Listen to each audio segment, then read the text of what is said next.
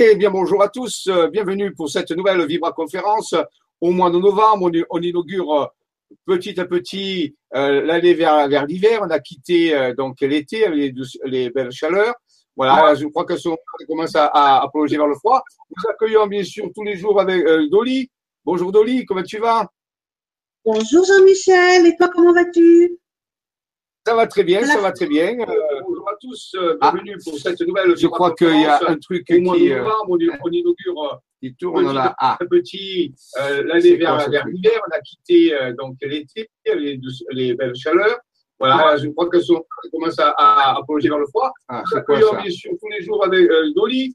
Bonjour Dolly, comment tu vas? Bonjour Jean-Michel, et toi comment vas-tu? Eh ben voilà, alors c'est parce que c'est. Euh, ça va très bien, ça va très bien. Euh, tous euh, ah. bienvenue pour cette nouvelle. Je crois qu'il y a un truc qui est. Je ne sais pas, d'où ça vient. Voilà. Ah. Un petit.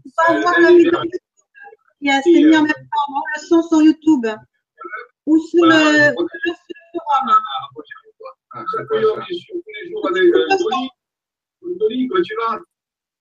Bonjour Jean-Michel, Je ne vois pas ce qu'il y a. Euh, je ne sais pas ce qui se passe. Je crois que il y a... Avec le son. Il y a mis en même temps le son sur YouTube ou sur le euh, quel, quel, quel, attends. Ah oui, tu as raison. Voilà. Oula. Ça, m'est arrivé la même chose. On y arriver, on va y arriver. C'est encore, euh, encore un mystère de trouver. C'était sur YouTube qui s'était bien en route. ah ben voilà, c'est pas grave. C'était l'écho du temps. C'est l'écho du temps. C'est la boucle temporelle qui revient en permanence. Voilà, on, s'approche vers des périodes un peu particulières, donc il y a les boucles du temps. Ben, je salue tous les spectateurs. Excusez-nous de cette euh, début, mais c'était pas voulu. Hein, c'était, c'était l'écho du temps. Donc, euh, Dolly, je crois qu'il y a des quelques réflexions, quelques questions. Alors, euh, sur le forum, nous avons Cœur d'Ange. Bien le bonjour Jean-Michel et Dolly et chacun et chacune ici présent. Belle vibra dans la joie du moment présent. La force est avec nous et qu'elle y reste. Bisous joyeux. Ensuite, ah, bah nous avons euh, sur YouTube Catherine Pommier qui nous dit bonjour Dolly et Jean-Michel. Ravi de continuer avec vous. Merci pour ce stage à Sainte. Passionnant. Oui, je veux continuer. Martine, bonjour Jean-Michel. Ah, il y a de la cacophonie, oui, c'est un petit peu pour mettre de l'ambiance. Belle vibra à tous. Eh bien oui, oui, c'était un, un, début tonitruant on l'a vu tout à l'heure, mais c'est pas grave. C'est ça qui est, qui est, bien avec le web, c'est qu'on peut, voyez, faire des choses qu'on ne se permettrait pas dans les grandes chaînes nationales. Mais oui, donc nous retournons d'une tournée. Nous sommes allés euh, euh, à différents endroits euh, avec ma compagne. Nous sommes allés du côté de Paris. À Paris, nous avons fait une présentation de nos travaux. Nous avons même fait une conférence dans le cinéma L'Entrepôt, qui est un cinéma d'art et d'essai sur le point oméga, sur un petit peu euh, savoir vers, où on va et qu'est-ce qui va se passer. Donc, il y a pas mal de gens qui sont venus et c'était très intéressant. Euh, nous avons aussi euh, fait une sortie avec Emmanuel Poisson à Paris. Euh, là aussi, il y avait bien de personnes qui sont intéressées. On, l'a fait en réalité, euh, donc je vais, je vais, revenir à l'écran. On a fait donc l'axe la, solaire de Paris, ce qu'on appelle l'axe d'Apollon, en parlant aussi d'une base que, que, nous avons découverte, puisque la, dernière fois, je vous ai parlé des bases euh, on peut dire euh, INH, d'intelligence non humaine qui sont en train de se manifester en France et ailleurs dans le monde. Donc, euh, il y en a une sur Paris et, on, a découvert cette base. On, l'a fait visiter, on l'a, on vibratoirement et, il y avait beaucoup, beaucoup d'énergie. Donc, sur les Champs Élysées, on est parti de, de la Défense, de l'Arche de la Défense.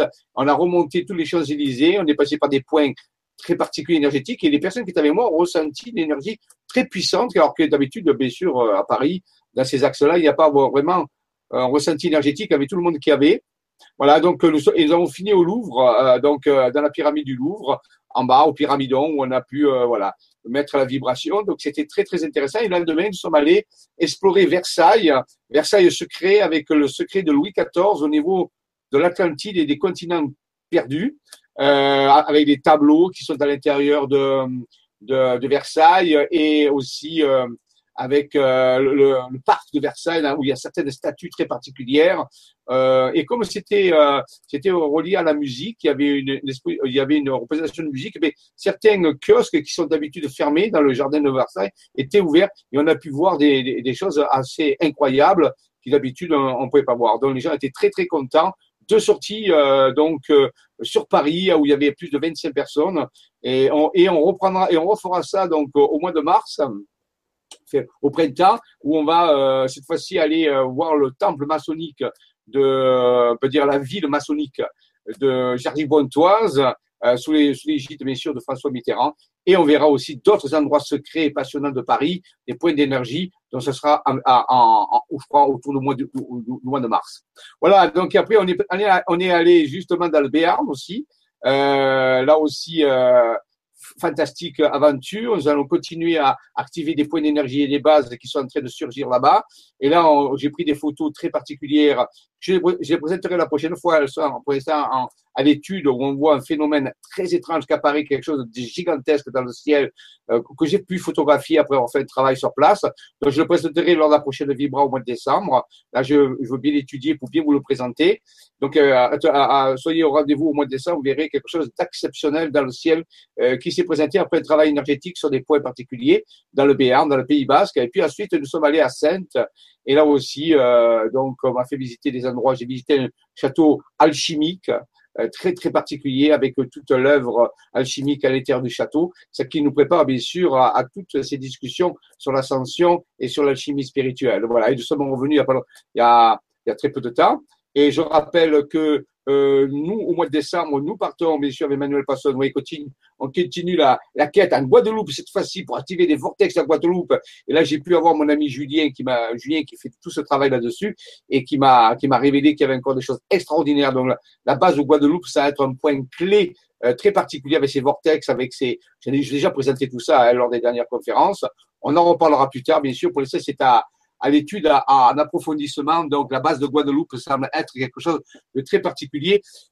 Et je vous en reparlerai tout à l'heure pour un petit détail. Voilà, donc on est revenu et on va repartir bientôt. Euh, voilà. Alors oui, puisque j'y suis, je vais quand même faire un, un, un petit point de, de, de, de nos activités, euh, tant qu'à faire, puisque comme ça sera fait. Hein, je ne vais pas revenir après dessus. Je vais partager l'écran. Euh, Dolly va me dire si c'est OK euh, de, par rapport à ça. Euh, voilà, donc ici, ça devrait, ça devrait le faire, oui, voilà. Hein. Euh, donc, euh, ça devrait marcher là.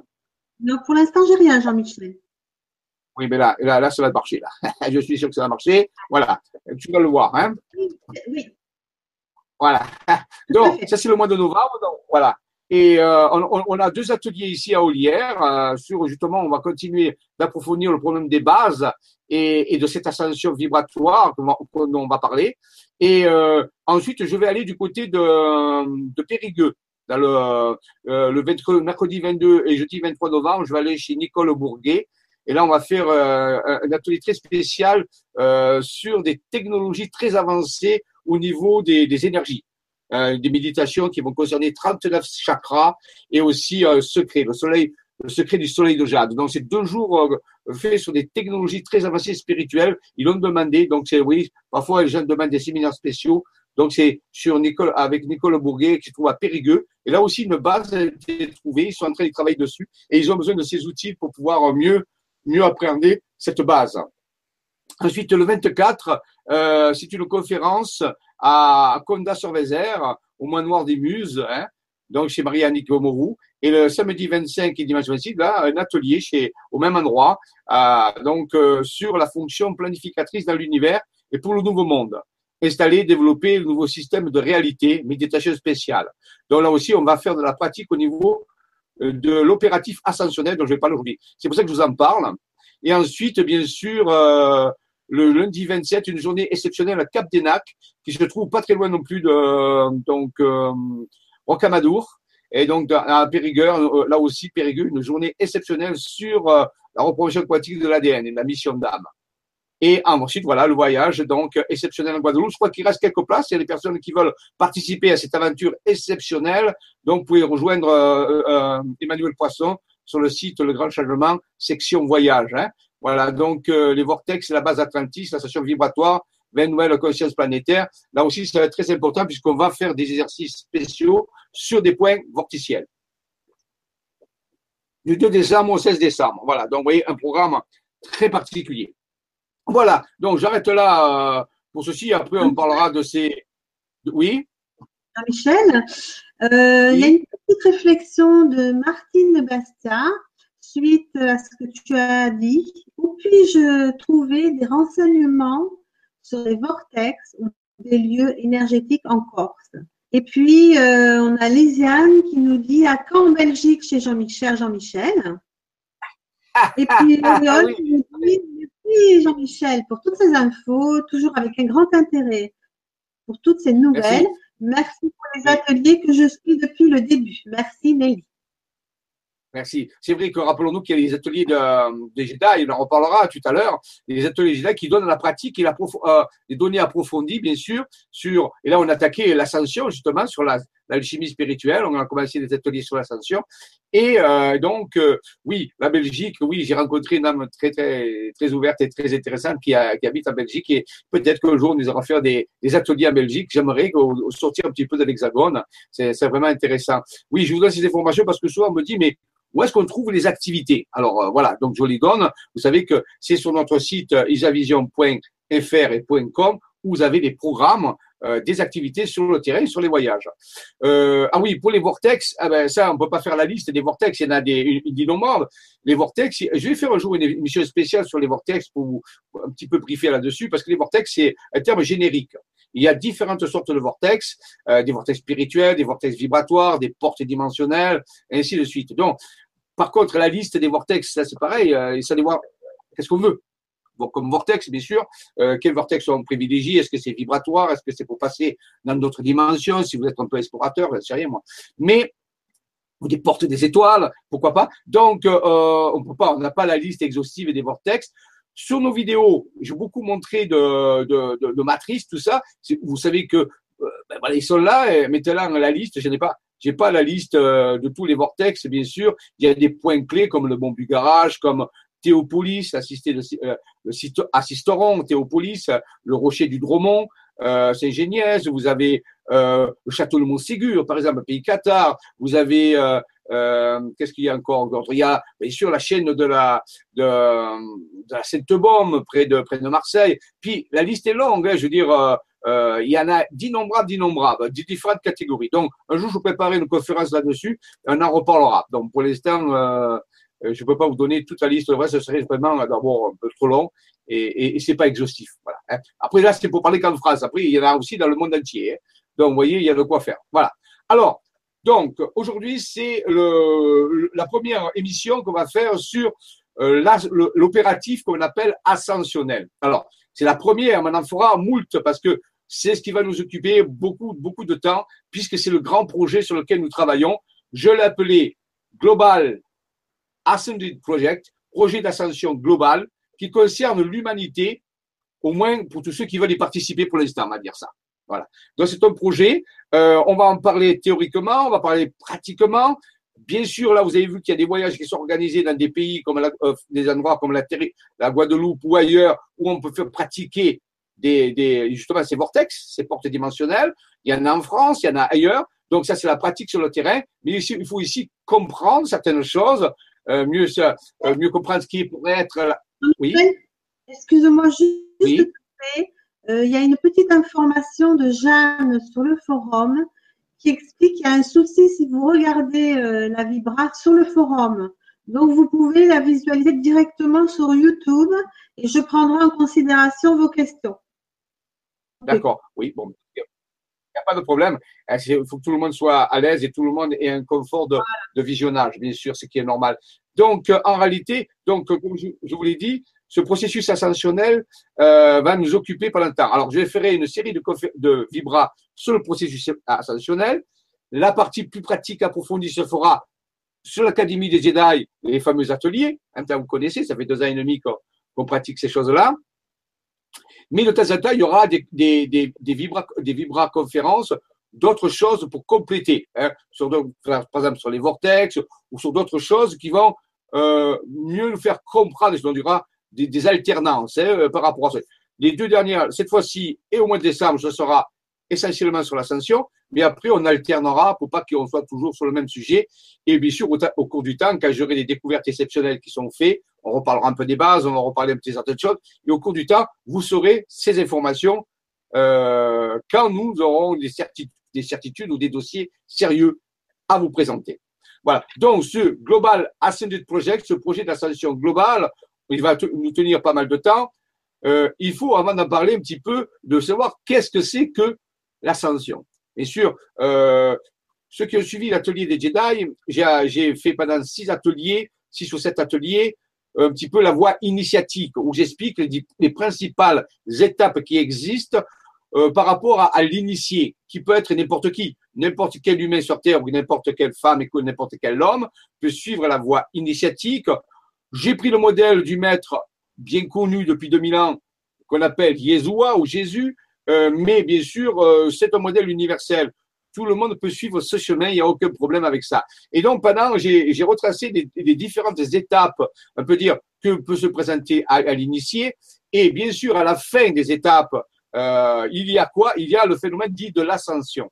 Donc, on ne peut pas comprendre vraiment l'ascension en, en, allant directement sur le processus. Il faut bien sûr euh, comprendre l'enchaînement des étapes initiatiques qui ont, euh, qui ont suivi, qui a suivi l'initié pour arriver à l'ascension.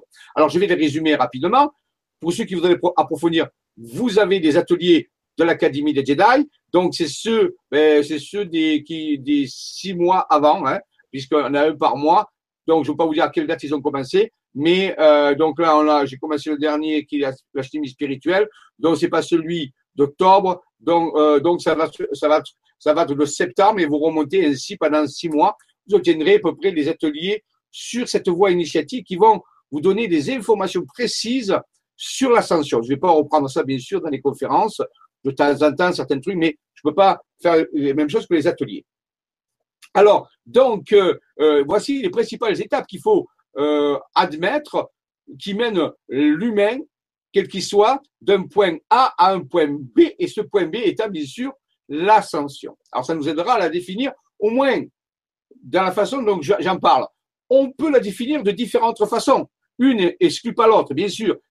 Rappelez-vous de ce que je dis. Dans tout ce que nous disons, rien n'est vrai ce sont seulement des suggestions de pensée, des concepts, des paradigmes que nous soumettons à votre discernement, à votre étude.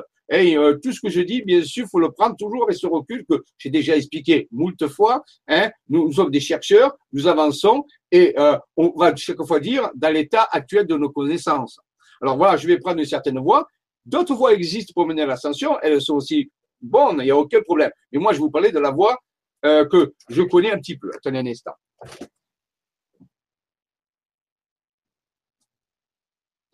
Voilà, je reviens, je n'ai pas sanctionné, je reviens. Voilà. Et ensuite, je vous parlerai aussi de quelques expériences personnelles que j'ai vécues, euh, qui peuvent illustrer, si vous voulez, un petit peu comme des histoires, un petit peu ce processus. Voilà.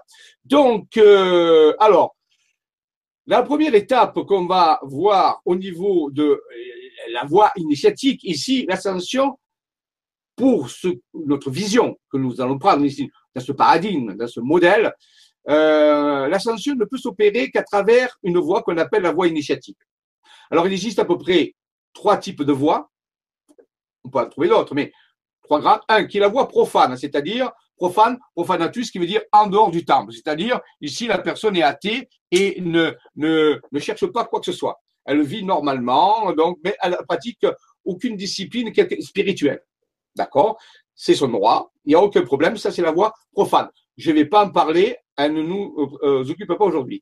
La deuxième voie, c'est la voie de la religion, c'est-à-dire, quelle que soit la religion que nous pratiquons, bien sûr. Hein, religion, religaré, se relier à, à quoi est-ce qu'on se relie? Ça, c'est le choix des personnes. Ça dépend des civilisations, ça dépend des moments, ça dépend du lieu où vous naissez et de la, Pardon, et de la culture que vous avez. Bon. Et à l'évidence, cette voie n'amène pas très rapidement au phénomène ascensionnel. Puisque sur Terre, il y a peu de cas de personnes qui ont ascensionné. dans l'histoire. Il y en a quelques-uns connus et sûrement d'autres moins connus. Mais à l'évidence, il n'y en a pas beaucoup. La troisième voie est appelée voie de l'initiation ou la voie des écoles de mystère ou voie des écoles initiatiques. Elle a été euh, pratiquée il y a de nombreuses années dans la Haute-Égypte, en Grèce, en Inde et dans d'autres endroits, mais elle était réservée à des personnes particulières qui se consacraient pendant des décennies à une discipline spirituelle pour arriver, en fin de compte, au bout du chemin, à obtenir le phénomène de l'ascension. C'est une voie difficile, une voie qui n'est pas praticable par tout le monde, mais c'était comme ça que ça fonctionnait. Alors, donc ici, nous allons parler plutôt de cette voie-là, de la voie initiatique. Euh, puisque la voie religieuse, ceci on ne s'applique pas, ça dépend des choix de chacun, et c'est tout à fait respectable, bien sûr, il n'y a aucun problème avec ça. La voie, profane non plus. Par contre, on va parler de la voie initiatique. Mais bien sûr, on ne va pas pouvoir la pratiquer dans les écoles de mystère. Actuellement, il est possible qu'il existe encore des écoles de mystère, c'est sûrement vrai. Maintenant, il y a peu de gens qui euh, le savent, il y a peu de gens qui les pratiquent. On va voir, est-ce qu'on peut quand même envisager qu'une quantité non négligeable de personnes puissent suivre la voie initiatique tout en continuant de vivre dans, peut dire, dans la société et dans le monde actuel. À mon analyse, à mon expérience, euh, oui. La réponse est oui. Par contre, ça demande bien sûr une forme de vie, un état d'être euh, un peu particulier, différent bien sûr de la voie profane. Là aussi, c'est encore un choix, c'est une question de choix. Alors, dans cette voie-là, la voie initiatique qui vient de initium, qui veut dire commencer, hein, en latin, initium, je commence une voie, qu'est-ce qu'on peut dire? On peut dire qu'elle est euh, scandée par des étapes. La première étape de la voie initiatique, c'est ce que j'ai nommé, euh, ou certains ésotéristes ou hermétistes ont nommé, euh, la naissance dans la grotte de Bethléem. Toujours en prenant le modèle occidental du maître Yeshua, je vais me, je préfère prendre ce modèle puisque je pense que l'ensemble des spectateurs connaissent mieux Jésus que Bouddha ou d'autres grands maîtres ou avatars sur cette planète. Donc, mais rappelez-vous, c'est applicable à tout le monde. Et donc, euh, euh, la, naissance de la grotte de Bethléem, ça représente dans la voie initiatique le moment où l'individu, euh, qu'il soit homme ou femme, bien sûr, prend conscience qu'il a une âme et prend conscience qu'il veut se relier à cette âme ou à ce moi supérieur ou à cet être intérieur dont je parle souvent. Donc ça, c'est la première. Donc il naît, il naît à une nouvelle vision. Donc il quitte la voie profane où il ne croit vraiment pas en grand chose. Il, n'est pas dans la voie religieuse, mais il va dans la voie de la découverte. Il admet qu'il y a une partie de lui qui n'est pas euh, directement visible, directement mesurable, et qui est une grande partie. Donc il, laisse, il découvre la, la présence de son âme. C'est pour ça qu'on dit il naît dans la grotte de Bethléem. Donc ça, c'est important. Après, la deuxième étape, elle va durer un, certain temps. Si on prend le modèle de la vie de Maître Yeshua, eh bien, elle va se dérouler de zéro, pratiquement de la naissance, jusqu'à quoi? Jusqu'à 30 ans. Et à 30 ans, il va avoir une seconde étape initiatique qui s'appelle le baptême dans le Jourdain ou la descente du Saint-Esprit. Et à ce moment-là, donc, il va être baptisé. Et donc, vous voyez, il y a de 30 années se sont écoulées où il a sûrement euh, appris des choses, il a été initié, il a suivi des, enseignements, il a été un disciple, et ainsi de suite. On ne sait pas, on connaît pas trop l'histoire de ce qui s'est passé pendant ces 30 ans, mais on peut tout à fait imaginer qu'il a vécu des choses extraordinaires dans des endroits particuliers. Et là, il va être baptisé par Jean le Baptiste dans cette histoire. Et donc, euh, la colombe va lui descendre sur la tête, qu'on appelle le Saint-Esprit. Et le Saint-Esprit représente une forme d'illumination, de, connaissance.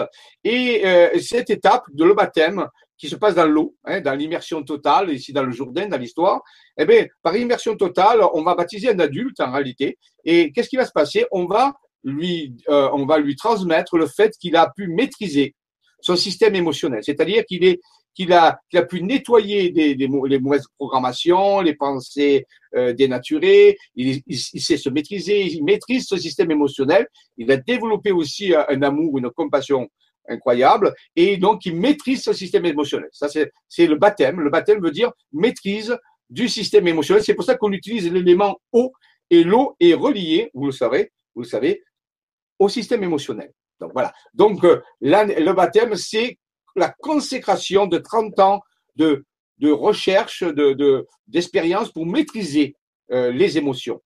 Et pour mettre cette maîtrise au service de quelque chose qui va venir après. Donc ensuite, il va, euh, la prochaine étape, c'est quelques temps après, euh, elle n'est pas trop chiffrée hein, en, temps, mais donc on peut dire, et ça va être l'illumination sur le mont Tabor, ou vous rappelez la transfiguration sur le mont Tabor. Donc là aussi, là Jésus va avoir son corps mental qui va s'illuminer, on va dire qu'il va en seconde illumination, et à ce moment-là, il va pouvoir développer cette intelligence incroyable, toujours en relation avec son être intérieur, avec ce, cette, âme, et cette âme euh, va pouvoir faire flamber son aura. On peut dire qu'il est euh, euh, illuminé, il est transfiguré. C'est la deuxième étape, donc ça veut dire maîtrise du corps mental cette fois-ci. C'est-à-dire ça montre la maîtrise de la connaissance, une certaine forme de connaissance qu'il pratique, puisqu'il y a une adage qui dit connaître et ne pas faire n'est pas connaître. Donc c'est-à-dire quelque part, on, lui dit qu'il a maîtrise la fois l'émotionnel et le mental supérieur maintenant, et donc il va et il, le maîtrise par la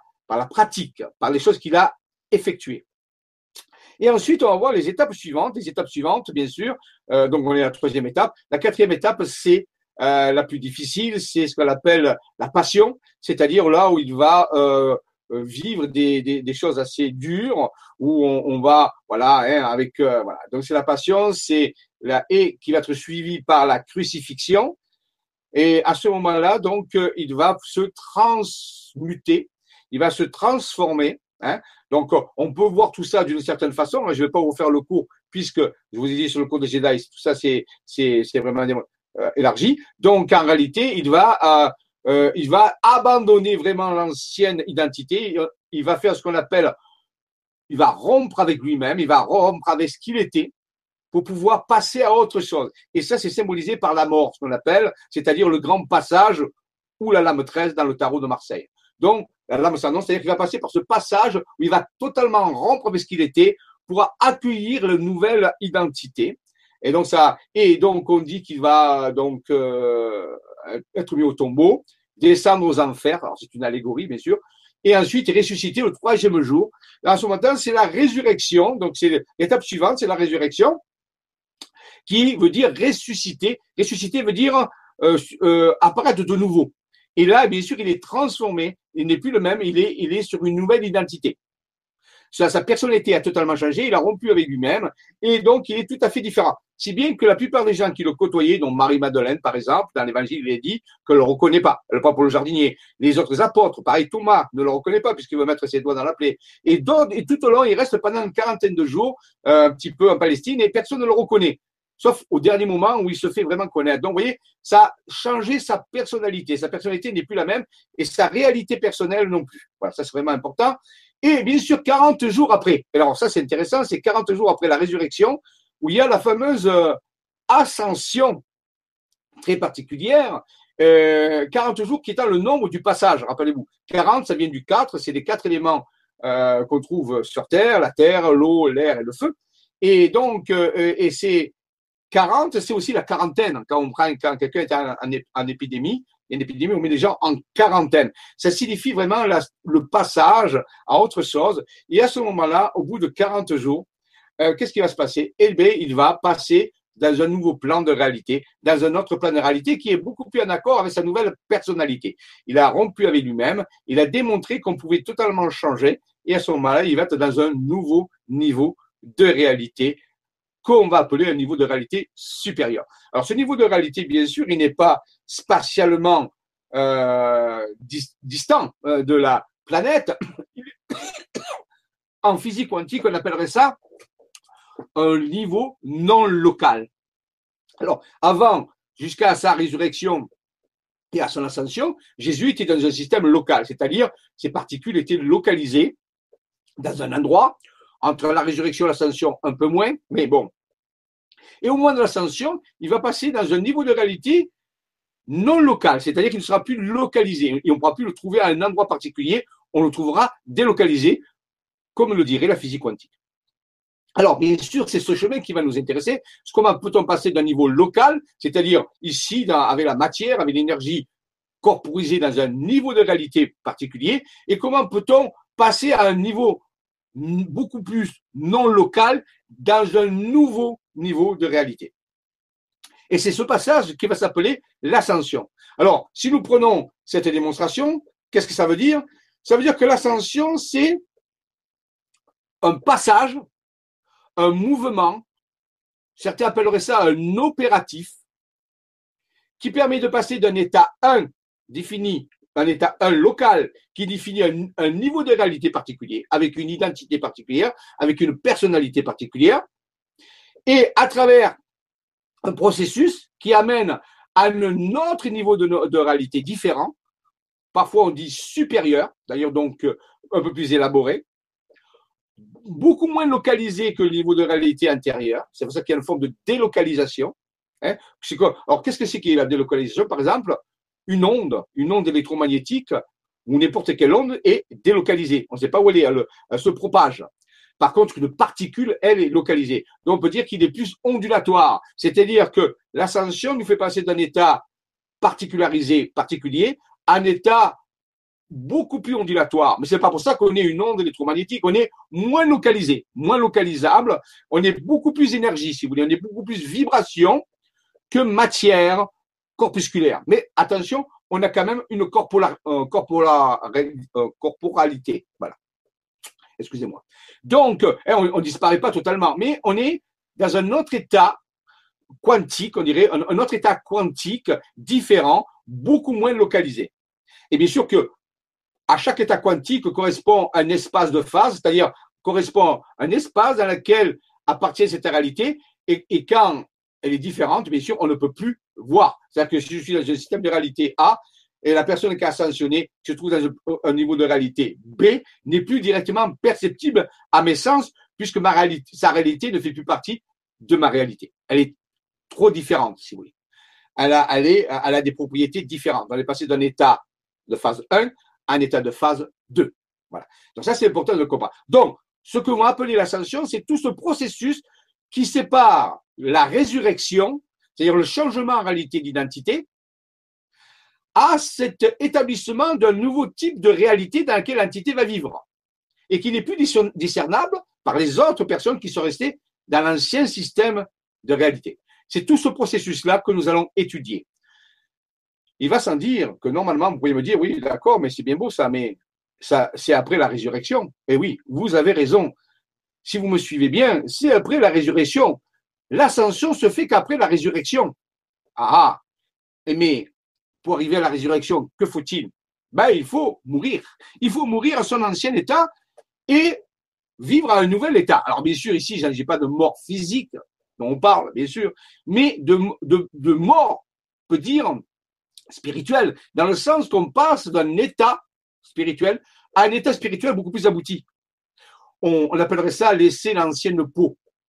On pourrait aussi appeler ça, chez les Égyptiens, c'était connu, le rituel de changement de peau. C'est-à-dire un petit peu comme un serpent qui mue. Hein. Un serpent ne meurt pas, il quitte son ancienne peau et apparaît avec une nouvelle peau. C'est un nouveau serpent, on peut dire, avec une nouvelle grandeur, hein, une dimension à changer, et peut-être aussi un psychisme différent aussi, sûrement. Donc, vous voyez, donc il faut, comme le serpent, muer et mourir à l'ancien, au vieil homme, pour naître dans le nouvel homme, homme ou femme. Bien sûr, à ce niveau-là, il n'y a pas de différence. Donc, vous voyez, c'est ça, petit ça. Donc, il faut accepter ce passage de la mort où l'âme est hors. L'âme va, devenir, va passer hors système 1 pour passer dans un système 2. Ça veut dire ça la mort. L'âme qui sort, l'âme qui voyage d'un passage à l'autre. Mais bien sûr, pour arriver à ce passage, il y a eu toutes les étapes d'avant. vous avez vu que ces étapes initiatiques maîtrisent d'abord reconnaître la présence de son âme. Ben, si on ne reconnaît pas son âme, on ne peut pas passer dans un autre état vibratoire dans un état, euh, on peut dire, euh, dimensionnel. C'est la première chose, c'est prendre conscience qu'on a une âme. Parce que si on croit qu'on n'a pas d'âme, si on est purement matérialiste. Alors, ça veut dire quoi, matérialiste? Les gens, ils croient qu'être matérialiste, c'est avoir beaucoup de choses, avoir beaucoup d'objets. Non, c'est pas ça. Le matérialisme est né par rapport à des idées scientifiques, en réalité, des paradigmes scientifiques, qui ont dit quoi? Qui ont dit que la matière était première. C'est-à-dire que au début était la matière et tout découle de la matière. C'est encore une idée qui a beaucoup de vogue actuellement, même en science. Et on est matérialiste, c'est-à-dire qu'on pense que c'est au début la matière et seule la matière définit toute chose. Ça veut dire, par exemple, que votre cerveau est matériel, ça on sait que vous avez un cerveau dans votre crâne, et que si ce cerveau s'arrête, ou si votre cœur s'arrête, c'est pareil, eh bien, vous cessez de vivre. Et si vous êtes matérialiste, ça veut dire que ben, c'est fini. Si le cerveau s'arrête et si le cœur s'arrête, eh bien, c'est fini pour vous. À jamais. La matière prédominant, si la matière se décompose, si la matière s'arrête, alors, comme dirait Dante dans l'entrée des enfers, que, que, que toute personne qui croit cela perde tout espoir d'exister après ce processus d'arrêt. Ça, c'est le matérialisme. Hein. Donc, vous voyez, c'est pas rien à voir avec la quantité de choses que vous avez, mais tout simplement on peut dire que la matière est première. Maintenant, il y a l'autre façon de voir qui est l'énergie est première, ou l'information, on verra. L'information, énergie est première, et la matière est simplement une production de ça. Alors, si on prend ce, ce, cette définition, si la matière s'arrête, eh bien, vous continuez d'exister. Pourquoi? Parce que vous êtes aussi énergie et information, et l'énergie et l'information ne peuvent pas être arrêtées. Elles ne peuvent pas mourir, elles ne peuvent pas être détruites. Ça, la physique quantique nous le dit, la science le sait bien, on ne peut pas détruire l'énergie ni l'information. Donc en réalité, si vous pensez qu'à l'origine vous êtes de l'information énergétique et qu'ensuite la matière, vous allez habiter, vous installer dans de la matière, ben si cette matière disparaît, ben vous existez toujours. Et cette matière énergie, cette énergie qu'on va appeler actuellement on va l'appeler âme. On va l'appeler l'âme si vous voulez. Euh, mais on pourrait l'appeler euh, par d'autres noms. De temps en temps, je vous en donnerai d'autres. Mais pour l'instant, comme c'est un concept que tout le monde connaît plus ou moins, on va appeler ça l'âme. Donc, cette âme, voilà, qui, est là, c'est de l'information de l'énergie. Et donc, si la matière s'arrête, eh bien, elle continue à vivre. Voilà pourquoi, pourquoi la première étape initiatique s'appelle la naissance dans la grotte de Bethléem. Où c'est là qu'on conçoit qu'on a une âme qu'on rentre en contact avec son âme, avec son être intérieur, et qu'on perçoit que n'est pas que de la matière, et que la matière, en réalité, est un effet et non pas une cause à ce niveau-là. Donc, si vous le voulez bien, si vous voulez me suivre, je vais emprunter cette définition et je vais m'y tenir. Parce que si je suis matérialiste, tout ce que je vais vous dire n'a aucune existence. Et c'est OK. Si vous êtes quelqu'un de matérialiste, arrêtez la vidéo, ça ne vous intéresse pas. Parce que tout ce que je vais vous dire n'est pas possible. Ceci ne s'adresse qu'à des gens qui veulent bien faire l'économie de pensée, ou la supposition, ou l'hypothèse, pourquoi pas, que nous ne sommes pas matérialistes, mais que nous sommes en réalité vibration et information. Et actuellement, la science la plus avancée va dans cette direction. Nous en reparlerons. Donc, il n'y a pas trop de difficulté à l'accepter. La science nous dit, la physique quantique nous dit ces choses-là. La matière, c'est en second et en premier. Et l'évangile de Saint Jean nous le dit dans son prologue, au début était le verbe. Il ne nous dit pas au début était la matière, au début, au début était le verbe, et le verbe, bien sûr, c'est de la vibration et de l'information. Donc, voyez, les anciens connaissaient ces choses-là. Alors, donc, nous allons partir à partir de cette définition, si vous le voulez bien. Voilà. Donc, la naissance de la grotte de Bethléem, je prends conscience que j'ai une âme qui est de l'énergie informée, un champ d'information, on peut dire, hein, vivant, qui est là. Et cette âme va euh, avoir des transformations au cours du temps. Première transformation, je maîtrise le système émotionnel, qui est un système aussi de ressenti énergétique. Et ensuite, je vais maîtriser l'intelligence, le, corps mental dans la, euh, dans la transfiguration. Ça aussi, c'est important pour les connaissances. Et ensuite, bien sûr, je vais aborder ah, l'étape de la mort, de la âme or, c'est-à-dire de la transformation d'identité. Je vais rompre avec moi-même pour pouvoir passer à un autre niveau de réalité. Et si je ne romps pas avec moi-même, je ne peux pas changer de niveau de réalité. Ça demande une mort, c'est pour ça que ça s'appelle la mort. Entre parenthèses, initiatique. Et ensuite, à ce moment-là, je ressuscite à ce niveau-là. Donc, j'ai une nouvelle identité. Et après 40 jours, on peut dire, c'est à peu près le, temps, eh bien, je vais pouvoir exercer ce nouveau niveau de réalité avec ma nouvelle identité. Et avec ça, je vais disparaître aux yeux de tous les autres qui sont restés dans l'ancien niveau de réalité, bien sûr. Voilà, ça c'est un problème. Donc, et ça, c'est à peu près ce que nous dit l'histoire de Jésus. Donc, c'est ça intéressant. Hein, quoi qu'on en pense, d'autres histoires nous racontent aussi ces choses-là. On va les retrouver dans toutes les religions, dans tous les textes traditionnels, d'une certaine façon. C'est toujours la même histoire que nous raconte. Donc, vous voyez que si on veut parler de l'ascension, il va falloir que vous euh, compreniez ces étapes, que vous puissiez les vivre. Alors, comment je vais pouvoir vivre ces étapes euh, en vivant une vie, je dirais presque ordinaire, c'est-à-dire vivre une vie de profane, quelque part. C'est-à-dire qu'en réalité, je ne suis pas dans une école de mystère, je ne suis pas dans une voie particulière, je vis, j'ai une famille, des enfants, un chien, une entreprise, une voiture, tout ce que vous avez. Comment est-ce que ça peut être compatible? À ça l'est. Mais ça va demander quand même quelques efforts, ça va demander quelques disciplines. C'est pour ça que l'Académie des Jedi et d'autres peut-être émissions vous, vous aider, vous soutenir dans tout ça. Bien sûr, le top serait d'avoir un coach privé, un maître ascensionné qui vous soutient et vous guide euh, dans ce chemin. Euh, là, c'est clair, euh, ça ne court pas les rues. Et donc, il y a peu de gens qui ont cette aide. C'est possible que ça existe. Mais pour l'instant, il y en a peu qui ont formellement, c'est-à-dire hein, avec une présence physique, comme un coach, comme un coach privé sportif, par exemple, qui pourrait être là et vous aider dans cette progression. Et c'est pour ça que vous n'êtes pas dans une école initiatique. Dans l'école initiatique, bien sûr, on avait ce type de, euh, de soutien, mais bien sûr, une vie aussi différente. Donc, euh, c'est possible, c'est possible. Euh, on verra au cours du temps différentes expériences vécues, des témoignages et des, des découvertes là-dessus. Donc, si vous êtes d'accord pour emprunter ce chemin de l'ascension, donc, résumons-nous, l'ascension est un opératif, c'est-à-dire une succession d'étapes. C'est un chemin qui mène d'un état, un, d'identité qui a changé. Il faut déjà admettre que l'identité a changé pour établir en réalité une nouvelle forme de réalité où cette identité va pouvoir vivre. Les réalités sont multiples. Elles vont toutes avec vos identités personnelles. À chaque identité personnelle, il y a une forme de réalité. Bien sûr, quand vous avez une grande quantité de réalité personnelle, c'est-à-dire une grande quantité d'entités qui vivent, par exemple des hommes et des femmes sur une planète, eh bien, vous avez ce qu'on appelle une identité collective. Cette identité collective vous définit des niveaux de réalité dans lesquels fonctionnent les civilisations. Alors, on peut envisager deux cas.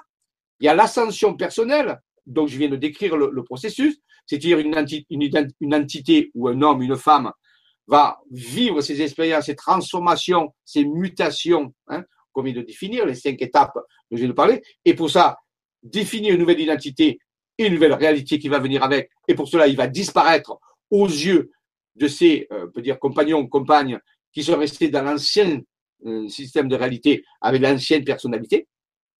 Ça, c'est l'ascension personnelle, hein, c'est la voie spirituelle. Toute âme aspire à l'ascension, à passer dans des niveaux de réalité supérieurs et différents. Maintenant, on parlera aussi dans ces, dans ces émissions quelque chose de plus difficile, bien sûr, à concevoir, c'est l'ascension collective. Comment une ascension collective peut-elle être espérée, envisagée ou alors pourquoi pas menée? Et c'est le but, rappelez-vous, de ce projet que nous étudions qui s'appelle le Global Ascended Project, GAP, GAP, où on reparlera, où c'est toute l'humanité qui est concernée. Alors, vous verrez, je vais y aller doucement. Vous allez voir des découvertes extraordinaires pour simplement vous dire actuellement, ce projet est viable. Nous avons les éléments scientifiques et les données qui balise ce chemin. Maintenant, est-ce qu'on va y arriver? Ça dépend de beaucoup de paramètres.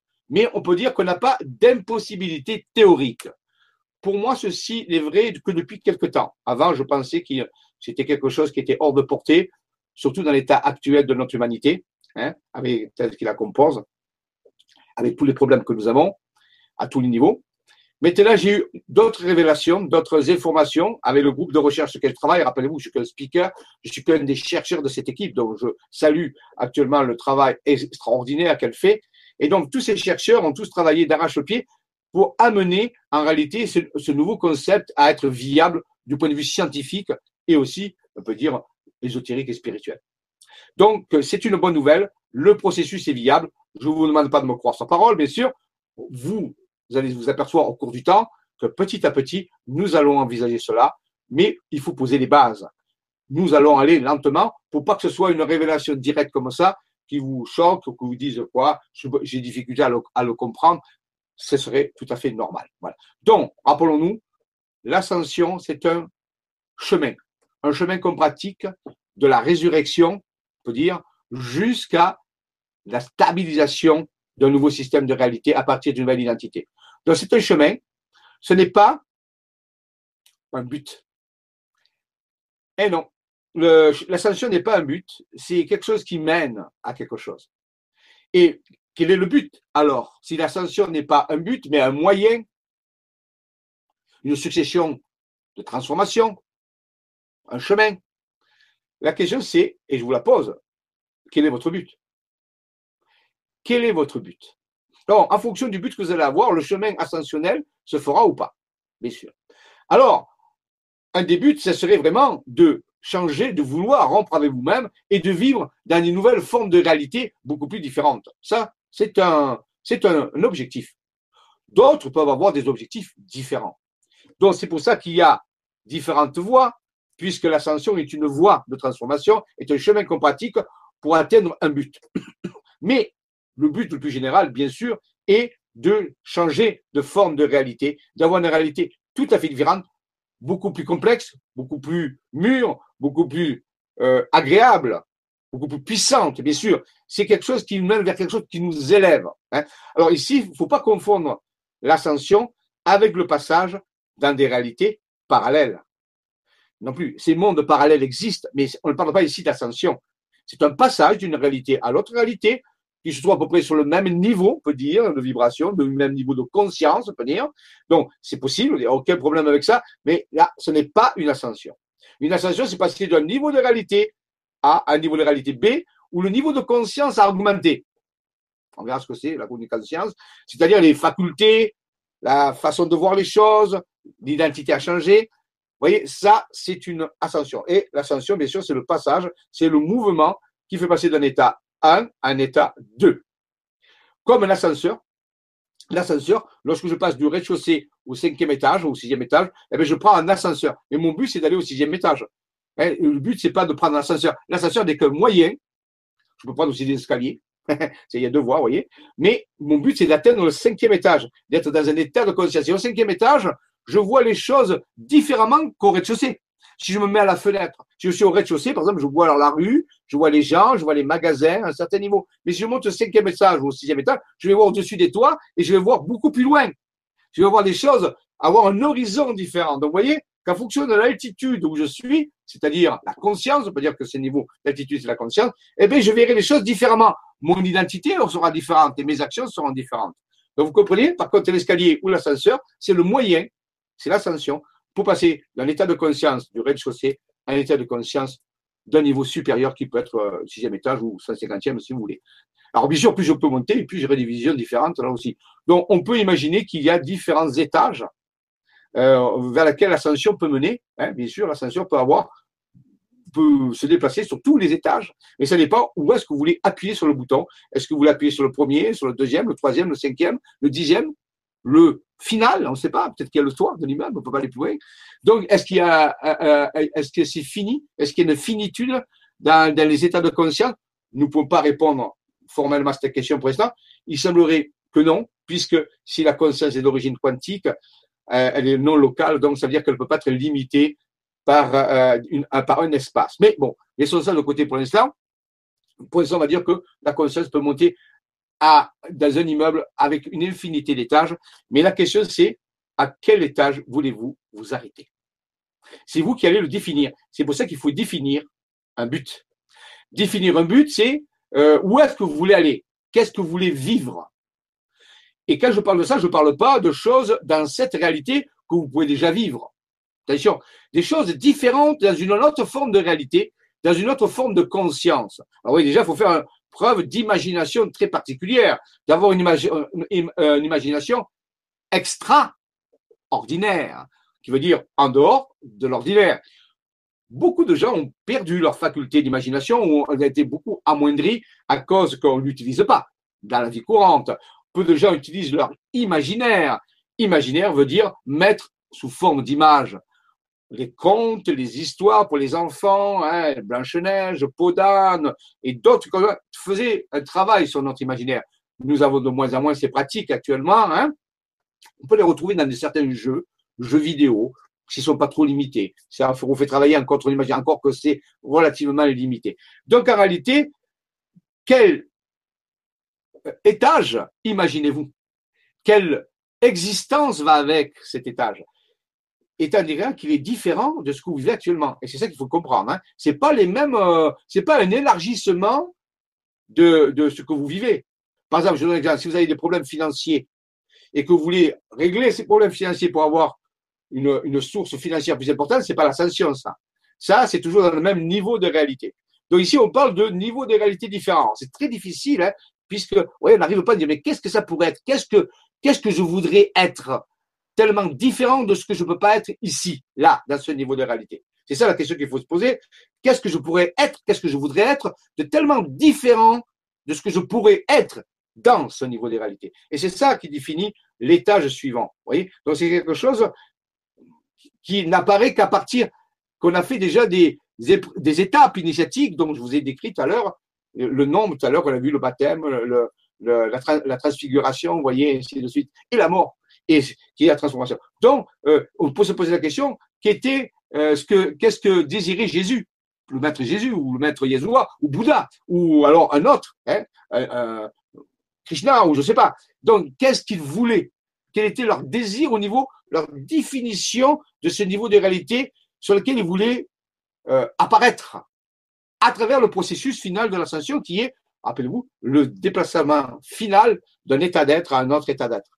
Alors c'est ça, pour la première chose, pour commencer, ben, je vous pose la question et j'espère que vous allez y réfléchir parce que ça va être fondamental pour vous, ou sinon ben, vous irez nulle part. Hein. Vous ne pouvez pas utiliser l'ascension, vous pouvez utiliser l'amélioration de votre vie, l'amélioration de cet état de conscience dans lequel vous vivez, c'est déjà pas mal.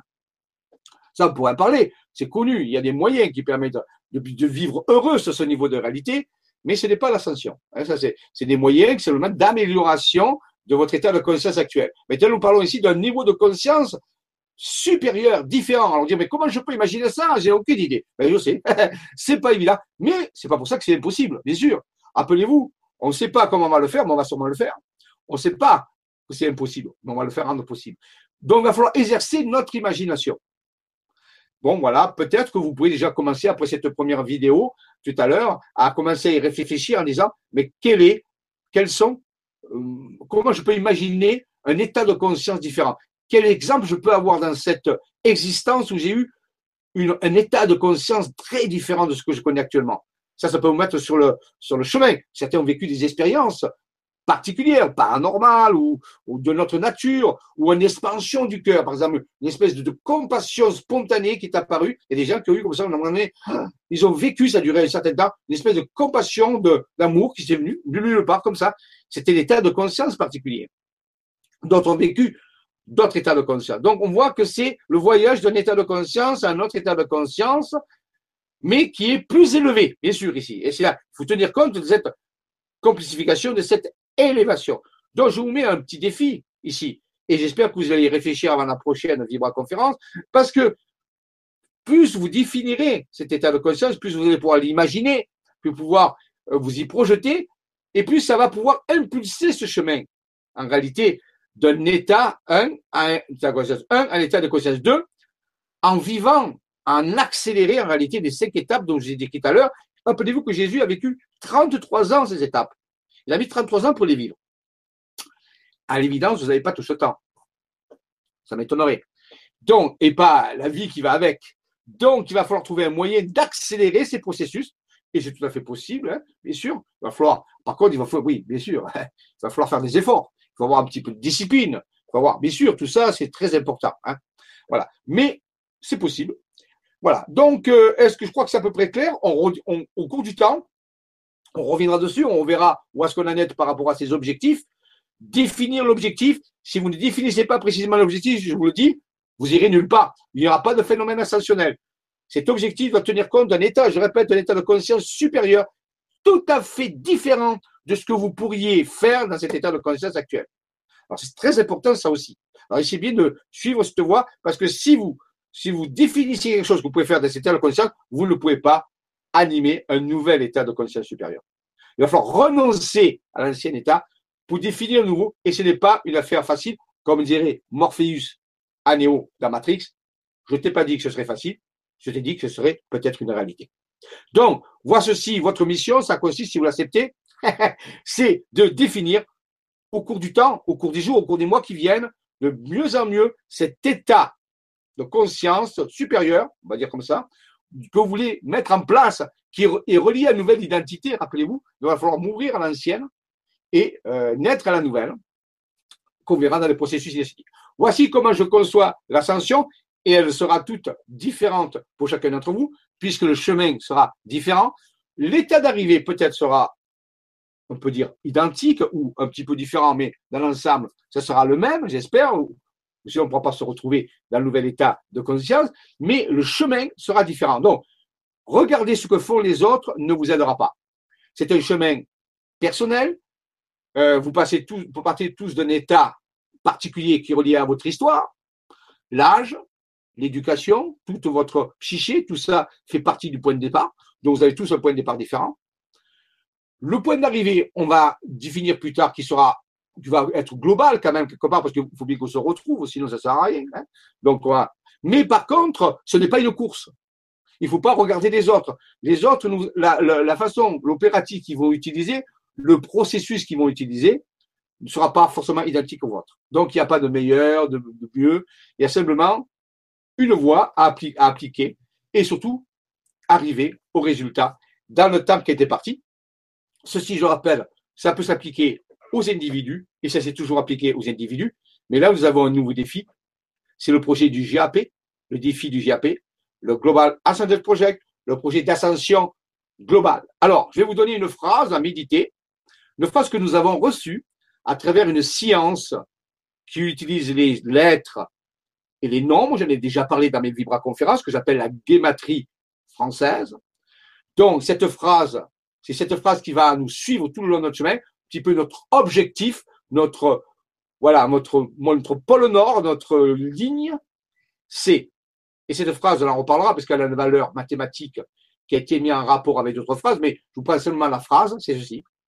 L'ascension, écoutez bien, l'ascension fulgurante et parfaite de toute l'humanité en cinquième dimension.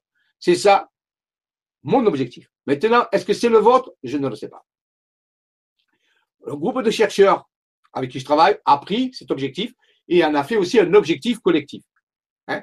Donc, on est d'accord, on est un groupe de personnes qui travaillons sur cet objectif. Est-ce qu'on va l'accomplir? Je ne le sais pas. On va tout faire pour cela. Je répète la phrase. L'ascension, je viens de le définir, parfaite et fulgurante, c'est-à-dire d'un seul coup, toute l'humanité. Toute. Sans rien oublier. Qui que ce soit. En cinquième dimension, qui est le support de cette nouvelle réalité supérieure. Donc, on a défini. C'est un, quelque chose qui semblerait a priori inatteignable. Et je le conçois puisque pendant des années, je ne l'ai pas accepté. Je n'arrivais simplement à pas à comprendre comment ça serait possible. Dans l'état actuel de notre monde, et surtout toute l'humanité. Quelque temps, je demandais à mon âme, à mon être intérieur de me montrer des possibilités, parce que sinon je dis je ne vais pas le faire, je ne le crois pas.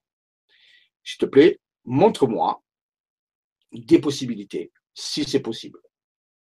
Et bien, ça a répondu, mon âme a répondu à travers une vidéo que je vous montrerai peut-être un jour, où je vous décrirai, où je vous donnerai le titre, où vous irez peut-être la voir, qui est purement scientifique, on peut dire. Et c'est dans cette vidéo, j'ai trouvé une source d'inspiration qui m'a permis d'avoir confiance dans ce processus. La vidéo n'est pas parfaite, il n'y a pas tous les éléments, mais il y a déjà un élément de base pour arriver à croire que c'est possible. Maintenant, on va s'y atteler dans les années qui viennent, c'est possible. Voilà le, projet du Global Ascended Project, projet d'ascension collective et parfaite de toute l'humanité. Alors, on reparlera, on, on détaillera cette phrase mot à mot pour essayer de bien comprendre il y aura des surprises, il y aura des choses à changer, il y aura des pensées à changer, il y aura beaucoup de compassion à délimiter pour tous ceux qui veulent le faire. Vous n'êtes pas obligé. Il y a un groupe de personnes qui va le faire, qui va travailler sur ce concept. Peut-être ferez-vous partie, peut-être vous ne ferez pas partie. C'est à vous de décider si ce concept vous parle ou pas. Mon job à moi et le job des chercheurs avec qui je travaille, c'est de vous apporter des éléments de réflexion où vous pouvez voir cette chose possible. Voilà. Maintenant, est-ce que vous intéresse ou pas? Je ne le sais pas. C'est à vous d'apporter la réponse au cours du temps. Si vous avez des réflexions, si vous avez des questions, vous avez des découvertes qui vont dans ce sens, elles sont les bienvenues, elles seront examinées avec bienveillance on pourra même en discuter si vous voulez. Mais pour l'instant, c'est le départ. Alors je crois qu'on arrive vers les 16 heures, on va voir avec Dolly s'il y a des, euh, des, euh, des questions. Je ne sais pas si elle est là. Alors, Jean-Michel. Oui, je ne te vois pas, Dolly. voilà, ah, voilà c'est bon, on te voit. On te voit. D'accord. Euh, durant euh, ta vibra, il y a eu quelques petites réactions sur euh, ben, les croyances de chacun. Donc, on a Sylvia Brisset qui nous dit Beaucoup de personnes contestent la réalité historique de Jésus.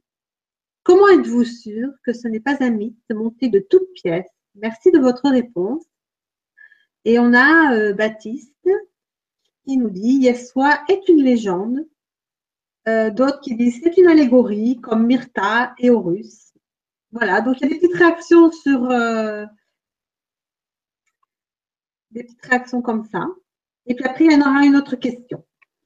D'accord. Alors, je vais vous répondre en neurosciences. Voici ce qu'a dit quelqu'un qui avait, prouvé qu'il s'était capable de manifester des réalités. Écoutez bien ceci, c'est très intelligent et très profond. Que vous croyez que la vie de Jésus est un mythe ou une allégorie, ou que vous croyez que ce n'est pas un mythe ou une allégorie, dans les deux sens, vous avez raison. C'est le but de le penser qui est important. Ça n'a aucune importance. Je n'ai jamais dit que c'est un fait historique. Je vous dis que c'est un modèle de pensée. C'est le modèle de l'initiation. À moins que vous remettiez en cause le modèle d'initiation universelle, vous pouvez mettre l'histoire de Bouddha, si vous voulez. Vous pouvez prendre l'histoire de qui que vous voulez, votre histoire. Elle obéira à ces cinq principes. J'ai pris simplement l'histoire, allez, pour vous faire plaisir, allégorique de Jésus, pour l'illustrer, puisque un personnage que certaines personnes connaissent. Maintenant, ça n'a aucune espèce d'importance. Que vous croyez qu'il existait ou que vous pas croyé qu'il existait, parce que ça marche quand même, parce que c'est un fait, parce que c'est une succession d'étapes démontrables. Comprenez cela? Ça, c'est la voie initiatique. Donc, il n'y a aucun problème avec ça. Vous pouvez même écrire votre propre histoire avec un nom différent. Vous pouvez écrire un livre dessus, l'appeler ben, l'histoire de XY, qui va, il passera par les cinq étapes aussi, si ça vous fait plaisir. Il n'y a aucun problème avec ça. Et même les prêtres disent, les évangiles n'ont jamais été un livre d'histoire. Donc, il n'y a aucun problème. Donc, vous inquiétez pas. Vous pouvez suivre la, voie de, l'ascension sans croire en Jésus, historiquement, et si vous voulez y croire, y croyez, c'est aucun problème avec ça. Dans les deux cas, ça marchera. Voilà. Ça, c'est le c'est ça qui est la science en réalité. Que vous croyez qu'Einstein existait ou pas, la théorie de la relativité, elle est là. vous voyez, et on peut dire la même chose pour n'importe quel individu. Peut-être que dans 3000 ans, on dira, ce monsieur, est-ce qu'il n'a pas existé? C'est pas important. c'est pas grave. C'est ce qu'il a fait qui sera important. Vous voyez? Alors, deuxième question. Alors, Sylvie Brisset qui nous dit l'ascension pour tous. Comment est-ce possible dans la mesure où les humains ont chacun un niveau d'évolution très différent? Cela suppose. Ah, alors attendez, parce que c'est quelqu'un écrit, donc du coup, j'ai perdu. Voilà. Cela suppose donc une masse critique qui emporte tout le monde. Masse critique alors, oui. tout à fait. alors, Pardon? Ça réagit beaucoup sur. Euh, mais, mais c'est un sujet qui fait réagir, et tant mieux.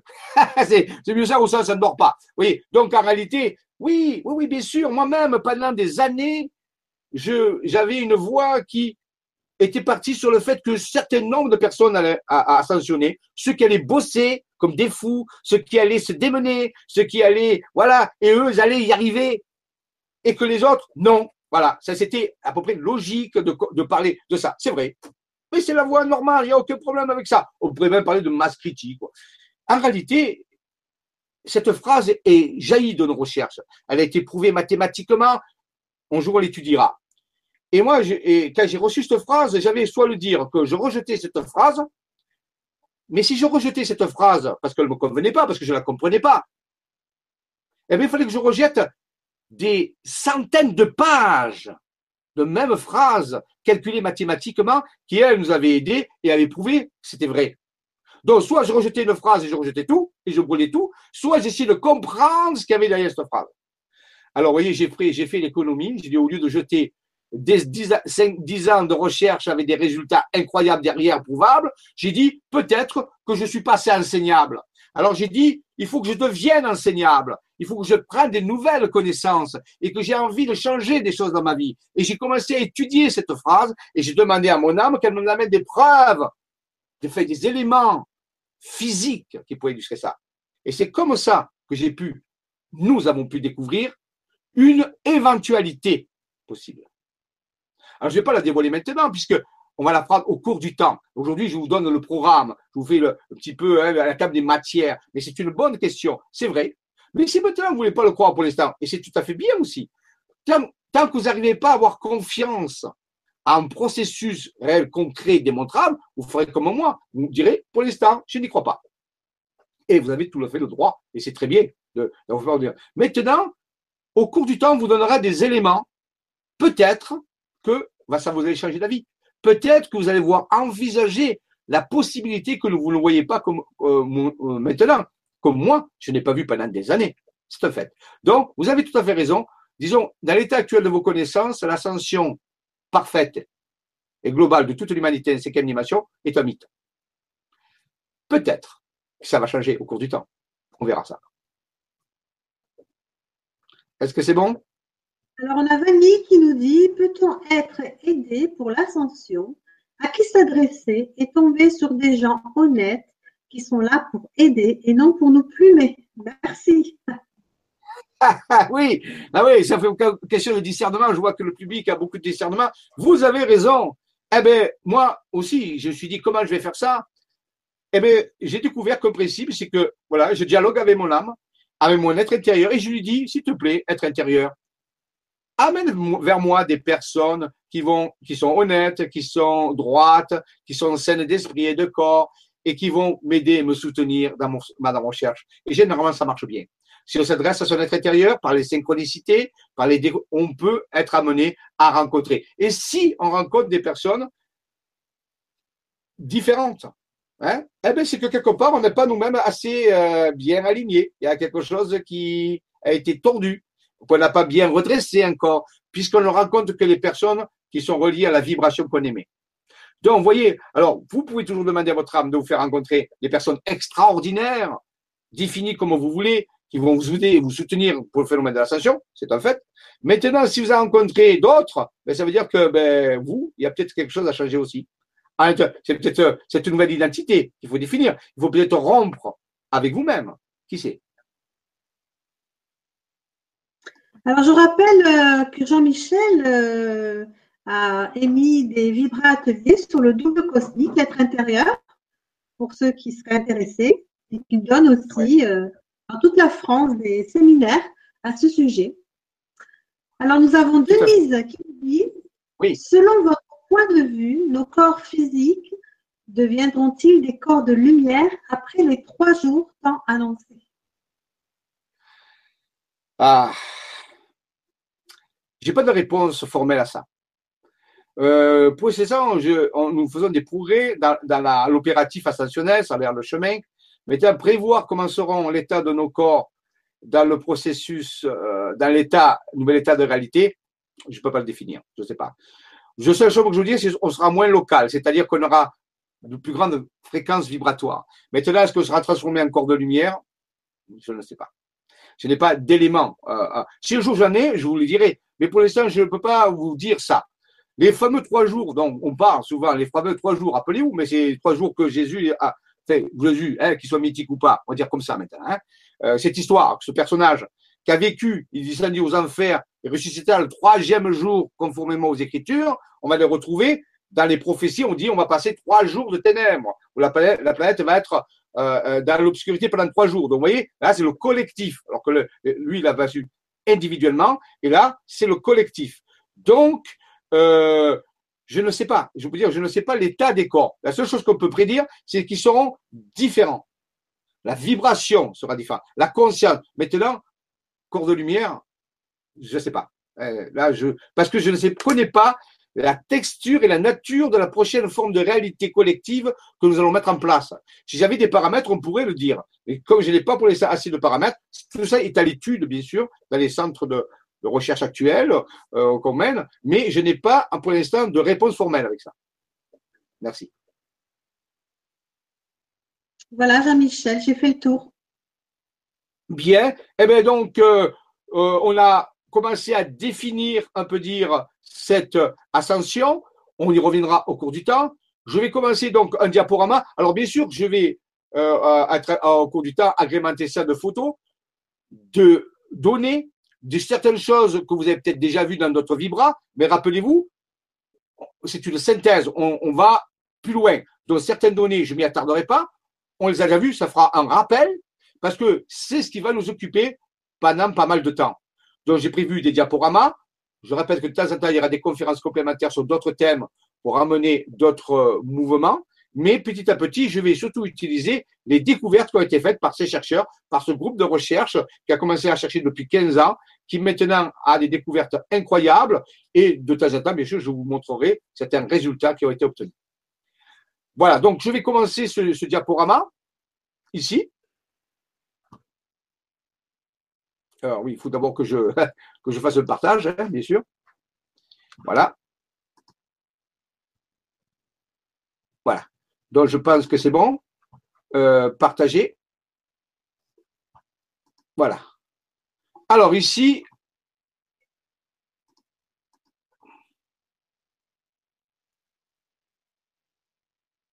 ah, euh, ah, voilà. Je pense que c'est bon. Donc, les matrices quantiques d'ascension non linéaire. Alors, ne vous inquiétez pas des termes, ce sont des termes qui ont été mis aussi pour d'autres conférences ou d'autres conférences mais euh, ce sont des outils, ce sont des outils et des concepts qui vont nous aider à mieux cerner ce passage, cette aventure, ce voyage d'un état de réalité et de conscience A pour aller dans un état de réalité et de conscience B. Pour l'instant, nous ignorons encore ce qu'est cet état de conscience B. Nous sommes en recherche, on utilise l'imaginaire, rappelez-vous, pour le définir. Par contre, nous connaissons une partie de l'état initial, c'est la réalité dans laquelle nous vivons. Donc pour cela, on va utiliser des matrices quantiques. Quantique veut dire qui est à l'énergie et à la pensée. D'ascension, elles sont non linéaires, c'est-à-dire qu'elles obéissent à un système qui n'est pas proportionnel. C'est-à-dire que ça peut aller très très vite. Nous n'avons pas le temps, je pense, de passer par un modèle linéaire, un modèle proportionnel. Nous devons accélérer. C'est pour ça que nous allons utiliser des méthodologies dites non linéaires. Nous parlerons au cours du temps, bien sûr, il y a des conférences spéciales, des vibra-conférences qui traiteront des corps de lumière, justement, des corps qui vont nous aider, des corps d'énergie et information géométrisés qui vont nous aider à euh, faire ce voyage ascensionnel, bien sûr. Nous parlerons aussi de certaines technologies. Il ne faut pas avoir peur des mots d'ingénierie spirituelle, pourquoi pas, de données spirituelles et parfois hermétiques.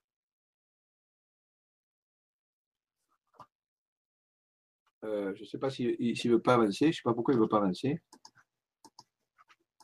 Ah, un gros problème. Voilà. J'ai un problème, je ne sais pas qu'est-ce qui se passe? Euh, j'ai perdu le, truc. Euh, euh, j'ai quand même perdu mon truc.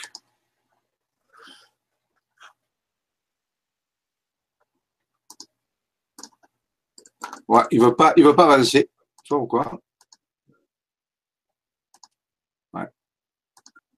Non, je vois pas pourquoi il veut pas se. Ouais, je crois qu'il y a un petit problème de, de, de, diapositive. Ah, ça y est. Principe scientifique et spirituel pour l'ascension. Ce sera le, titre global. Le projet, on a parlé GAP, Global Ascended Project, pour travailler sur le concept accepté ou non pour l'instant d'ascension fulgurante et parfaite pour toute l'humanité en cinquième dimension. C'est notre projet d'œuvre. Tout ceci sera défini, bien sûr, au cours du temps.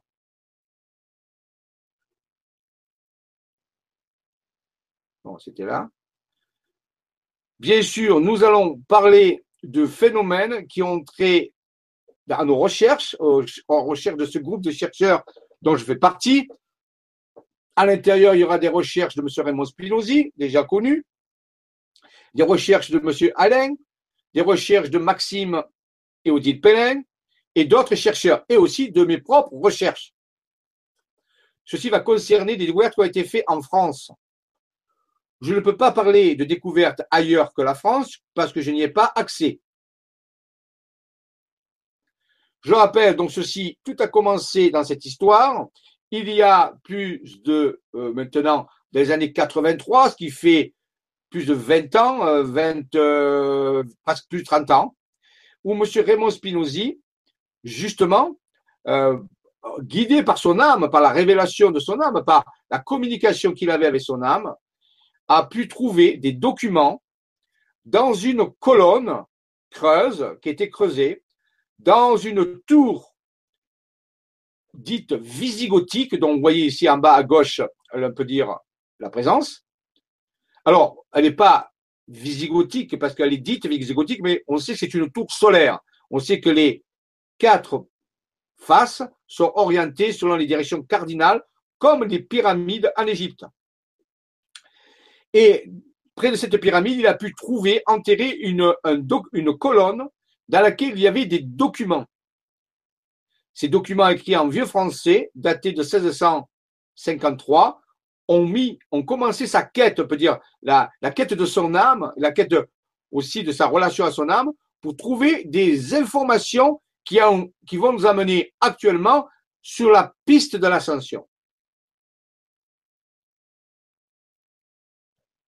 Lui-même, en travaillant avec son âme, en vivant ces étapes initiatiques, il a pu avoir des révélations, il a pu faire des publications dans des journaux où il a, euh, illustré ces choses-là sur les Templiers, par exemple, ou dans des découvertes qui ont été faites dans des anciens monuments à Marseille, puisqu'il habitait Marseille, on peut dire que ça, la guidance de son âme lui a fait révéler des découvertes, des informations dont il avait besoin au cours du temps pour pouvoir cheminer. Nous voyons ici la colonne creuse qui a été trouvée donc, sous la tour de phare, dans laquelle il y avait un document dans cette ouverture ici. La colonne, je rappelle, était formée, fermée par, des, par un bouchon de buis et euh, les documents ont été des points de départ. Alors, ça a été trouvé dans le village de Fa, FA, qui se trouve euh, dans l'Aude, à une dizaine de kilomètres du village très connu de Rennes-le-Château. Ces documents ont été identifiés par des chercheurs qui habitent justement Fa, des chercheurs historiques qui ont pu euh, vraiment euh, certifier la, la véracité de ces documents et ont servi à traduire ces documents. Dans aussi euh, cette recherche, d'autres éléments ont été trouvés, des éléments très anciens, dont on voit ici une bague qui représente deux serpents entrelacés, qui sont le symbole aussi du caducée d'Hermès ou de Thoth Hermès, qui représente aussi l'alchimie. Les deux serpents qui peuvent représenter aussi les, morceaux d'ADN, les, filaments d'ADN.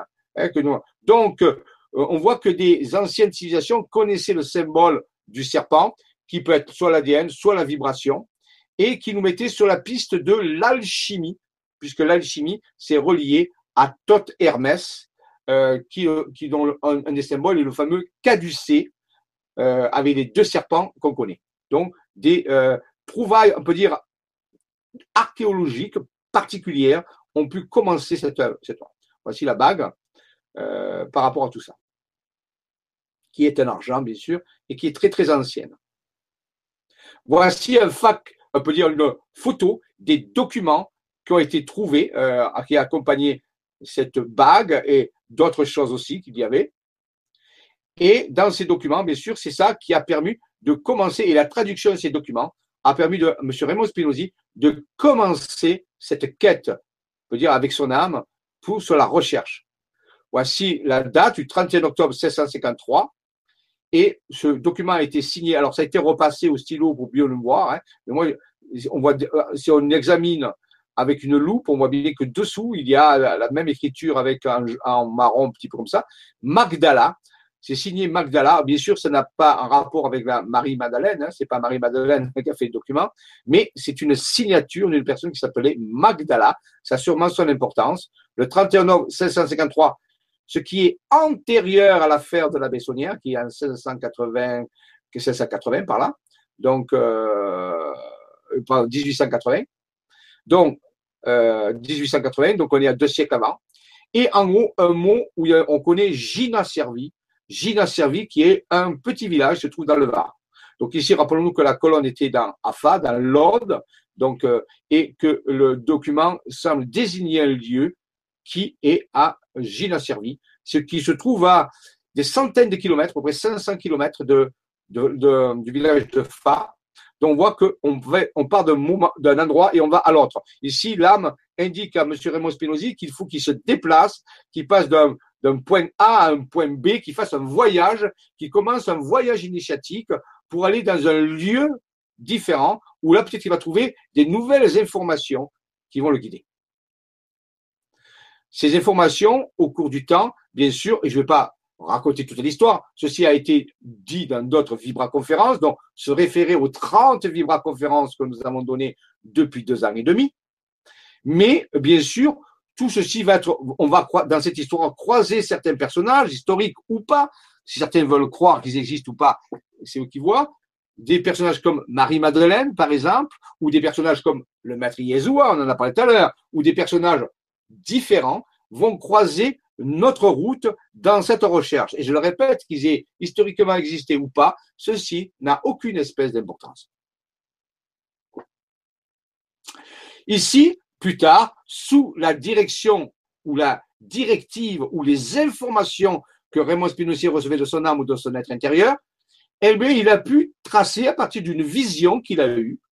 Il a eu une vision, si vous voulez. On peut dire, il a exercé son troisième œil, son œil intérieur, son imagination, on peut dire intuitive. Hein.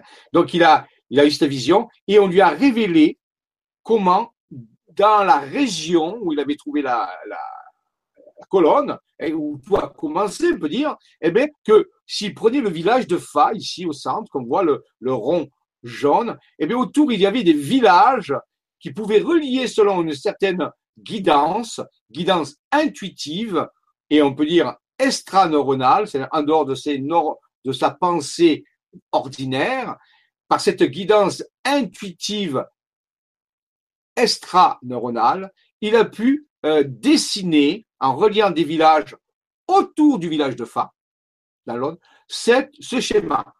Ce schéma, ici, on voit une espèce de structure géométrique dans laquelle il y a une croix. Croix qui fait penser à la croix dite de Malte, mais qui est antérieure à la croix de Malte, d'une croix qui est symboliquement aussi chargée de signification. On va, on va pas faire du symbolisme ici, on va pas étudier cette croix, on pourrait le faire, ça nous prendrait beaucoup de temps, mais seulement en résumé, une des définitions de cette croix, ce qui indique huit endroits. Huit endroits, c'est-à-dire huit points de l'horizon. Et euh, en hindi, en, euh, on peut dire dans la doctrine des Védas, des Upanishads, on appelle ça un dikpala, c'est-à-dire euh, une structure qui rayonne sur huit points. Sachant que les huit points sont aussi le symbole du huit, du huit qui sont, qui peut représenter l'infini, c'est-à-dire le passage d'un état à un autre état.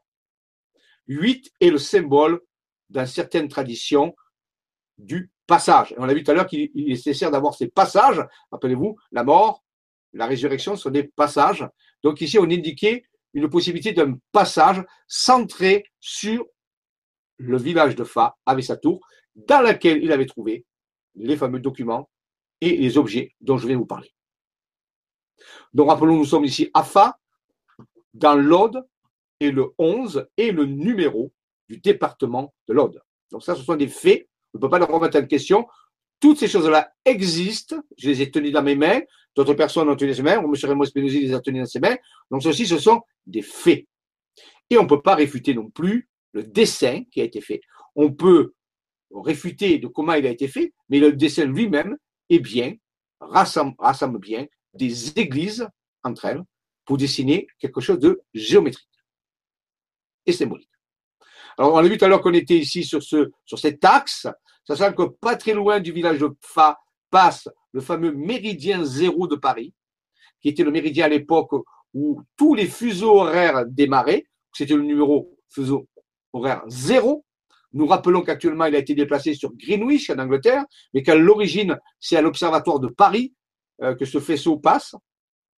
Et à l'église Saint-Sulpice, vous pouvez aller admirer le fameux Cunomon, c'est-à-dire où on représente ce méridien zéro. De ce méridien zéro, le méridien de départ du fuseau horaire passe très près du village de Fa, à, je dirais à même pas euh, 5-6 km. Et si on fait un déplacement dans le fuseau horaire, nous allons obtenir un autre euh, village, rappelez-vous le village de Gina-Servi, qui lui est sur un méridien distant d'une certaine valeur particulière du méridien zéro. On peut dire que cette distance est vraiment particulière, on en reparlera. Et eh bien, c'est le fameux village de Gina-Servi qui était mentionné sur les documents que nous avons vus tout à l'heure. Donc, vous voyez, Raymond a fait ce déplacement, on peut dire, aller d'un point A à un point B, d'un état de conscience de départ ici A à un état de conscience d'arrivée au point B. Le village de Gina-Servi se trouve dans le Var, dans le département numéro 83, et nous, rappelons-nous, nous sommes partis de l'Aude, dans lequel se trouve le village de Fa, l'Aude est le département 11.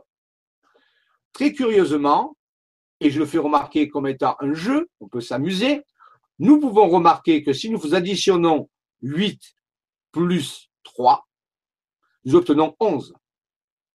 Curieusement, en relation avec le 11 du département de l'Aude. La même chose, mais inscrit d'une façon différente. Maintenant, si nous faisons la somme de 11 plus 11, nous obtenons 22 et je fais remarquer au passage, peut-être que ça va euh, parler à certains d'entre vous, que 22 est le nombre, entre autres, de l'âme majeure du tarot de Marseille. Et que la 22e lame, justement, est, est appelée souvent le mat, c'est-à-dire celui qui a fini son parcours et qui passe dans un autre état conscience. Curieusement. Et que trouvons-nous au village de Gina-Sirvi, dans le Var?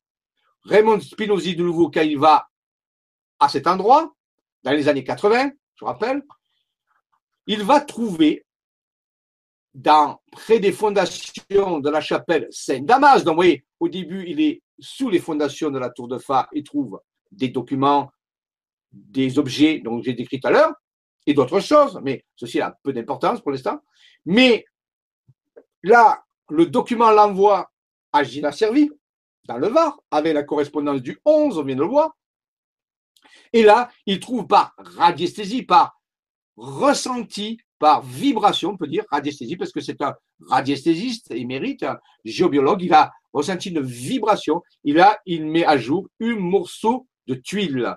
Un morceau de tuile incisé, c'est-à-dire qu'il y a des inscriptions dessus, il y a un symbole et une écriture qui apparaît sur ce morceau de tuile. Donc, c'est un morceau de tuile qu'il trouve.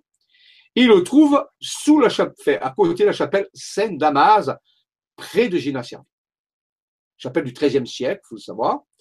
Et ensuite, après cette, cette trouvaille, quelque temps après, il a une vision et de nouveau, il va relier des villages autour de Gina de la chapelle Saint-Damas, et ces villages, curieusement, vont aussi se répartir selon une croix dite de Malte, dont nous avons vu tout à l'heure la même représentation centrée sur le village de Fa. Donc ça fait beaucoup, beaucoup de circonstances quand même. Hein voilà. Donc ça c'est vraiment important. Donc vous voyez, on est parti d'un endroit A, on arrive à un endroit B, on a fait un chemin entre deux. Ça nous fait penser au, processus ascensionnel. Hein Il y a une relation. Et là, on découvre ce morceau de tuile. Alors, ce morceau de tuile incisé, je l'ai eu dans les mains, bien sûr, il y a plein de gens qui ont lu dans les mains, donc il existe actuellement, et il a pu être traduit, on a pu transcrire les inscriptions qui étaient euh, incisées euh, sur le morceau de tuile, et si on traduit ces inscriptions, on a fait tout un travail de décryptage, M. Raymond Spinozzi était un expert dans ce thème, il a pu le traduire, Et il y a réellement marqué Testamentum Sacrare. Testamentum Sacrare est du latin qui veut dire le testament sacré. Sachant qu'un testament, c'est à la fois quelque chose qu'on lègue, mais aussi qu'on poursuit, qu'on continue euh, l'œuvre. Donc ici, on, euh, des personnes nous ont indiqué, nous ont mis sur la piste de, de quelque chose que maintenant nous pouvons mieux voir avec le recul, qui est tout ce chemin ascensionnel, ce process ascensionnel en réalité. Vous voyez, donc ça a commencé par des choses solides, des éléments d'archéologie, on peut dire parallèles, si vous voulez, de dessins géométriques vérifiables, de textes, d'objets vraiment présents. Voici le morceau de tuile tel qu'il était découvert par Raymond Spinozzi. Le symbole ici, qu'on voit pas très bien, qu'on voit mieux sur la tuile ici, est en réalité découvert, est un symbole qui est attribué à la royauté française, qui est la fleur de lys. C'est important de le savoir, ça aura des conséquences plus tard. Donc, voilà, je vous laisse voir un petit peu cette découverte. Voici, hein, si on veut. il a été abîmé, bien sûr, hein, mais on, a pu vraiment le reconstituer. C'est le fleur de lys. Alors, si on veut faire des études, rappelez-vous que euh, tout initié, et j'en parle souvent dans l'Académie des Jedi, il y a la voie du cœur et la voie de l'intelligence. Les deux voies doivent être développées en parallèle. Il faut que vous ayez un cœur intelligent, on peut dire. Donc, euh, si on fait, et pour ça on utilise la symbolique, l'étude des symboles, symbole vient de symbolum qui veut dire mettre ensemble. Donc, si nous prenons la fleur de lys, certaines interprétations, on peut en avoir d'autres, c'est le propre du symbole, mais nous suivons une certaine. Certains pourront dire que la fleur de lys peut ressembler à une patte de doigt ou alors à une patte de crapaud. Dans les deux cas, il y a euh, ces deux dire, parties d'un corps d'un animal ont de très fortes connotations symboliques, initiatiques et hermétiques. Donc, il y aura un, lien, on peut dire, euh, particulier entre la fleur de lys et certaines parties d'anatomie d'animaux. Tout ceci, bien sûr, dans la symbolique hermétique pour cacher des informations. Il y a la patte d'oie, là aussi. Alors, je vous laisserai vous intéresser au symbolisme de loi, comme gardienne aussi. Hein. Loi, le grand caqueteur, on l'appelle aussi. C'est un symbole particulier qui résonne dans l'univers des symboles. Loi a une place particulière. Et rappelez-vous quand même qu'il existe un jeu qui s'appelle le jeu de loi. Je pense que certains d'entre vous ont joué à ce jeu peut-être les plus anciens, parce que les jeunes actuellement jouent plus avec les jeux de société, mais il y avait un jeu de loi, c'était un vrai, vrai, parcours initiatique où il y avait 63 cases et le but était d'arriver au centre d'une spirale après avoir cheminé pendant tout un jeu et en jetant des dés avec des nombres, des codes numériques. Il y avait toute une histoire, donc il pourrait nous mettre sur la piste d'un jeu initiatique, d'un parcours initiatique appelé le jeu de loi, qui pourrait être représenté par un labyrinthe, bien sûr, aussi. Labyrinthe ayant euh, faisant figure intéressante dans le symbolisme du parcours initiatique. Nous avons toujours un point de départ dans un état de conscience A, et nous voulons arriver au centre du labyrinthe dans un état de conscience B. Et pour cela, nous cheminons à travers un chemin énergétique qui a été implanté avec des réseaux énergétiques. Et lorsque nous arrivons au centre du labyrinthe, si nous avons bien cheminé, nous avons un état de conscience différent. Ceci qui était vraiment important de le comprendre. Ça peut être mesuré par la radiesthésie. Bien sûr, ce n'est pas scientifique, ce n'est pas mesurable scientifiquement, mais le symbole des labyrinthes est vraiment important et euh, c'est aussi le schéma qui peut ressembler au cerveau, c'est-à-dire au, parcours que nous pouvons faire dans la connaissance pour arriver à une forme de conscience différente. Le deuxième symbole, le crapaud, la patte de crapaud, il y a aussi, bien sûr, rappelez-vous, la fameuse euh, données, on peut dire, mythiques, mythologiques, euh, des contes où la princesse qui embrasse le crapaud va euh, voir apparaître euh, un prince charmant à la place du crapaud. Alors bien sûr, on peut se gosser, on peut rigoler de ces choses-là, mais la seule chose que je peux vous dire, qu'il existe une forme de crapaud dans le désert aux États-Unis qui secrète au niveau de sa peau un liquide, une substance, et si on lèche le crapaud, c'est-à-dire si on peut l'embrasser, si on le lèche ou si on l'embrasse, et si on absorbe de cette substance, elle est hautement antéogène ou psychotrope, elle nous génère des visions. Donc peut-on trouver ici une explication de l'apparition du prince charmant si on embrasse un crapaud? Et cette vision, nous, bien sûr, provient d'une réalité différente d'un fonctionnement cérébral différent. Y a-t-il quelque chose à creuser dans cette histoire? Je vous la soumets. Voilà. Hein. Est-ce le secret du baiser de la princesse qui se transforme en prince charmant, le crapaud?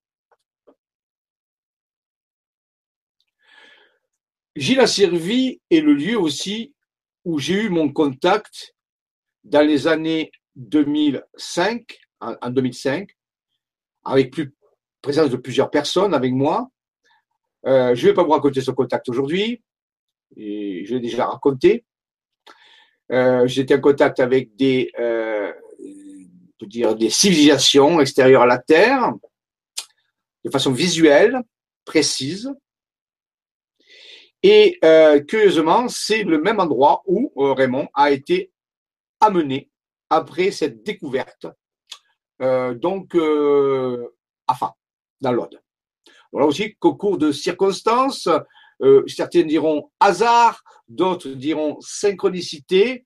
Pour moi, il y a un lien qui dit à la fois Gina servi et la nature de ce contact. Surtout que je venais, je revenais en présence de trois personnes dans ma voiture d'un site, d'une visite à un site très important pour nous, après ces années de recherche, qui s'appelle Théopolis, qui se situe dans la région de, du village de la ville de Sisteron, dans les Alpes de Haute-Provence, et où il y a un vortex euh, très important. On parlait de vortex tout à l'heure, mais là vous avez un vortex, pour moi un des vortex les plus puissants, se trouve à près de Sisteron, près du village dit de Saint-Génièse. Vous pouvez faire des recherches sur Google, vous tapez Théopolis Saint-Génièse, G-E-N-I-E-Z, et là vous aurez le rocher du Dromont, et il, a ce rocher, d'après nos expériences, d'après nos recherches, renfermerait un vortex colossal, inimaginable, que les anciens connaissaient,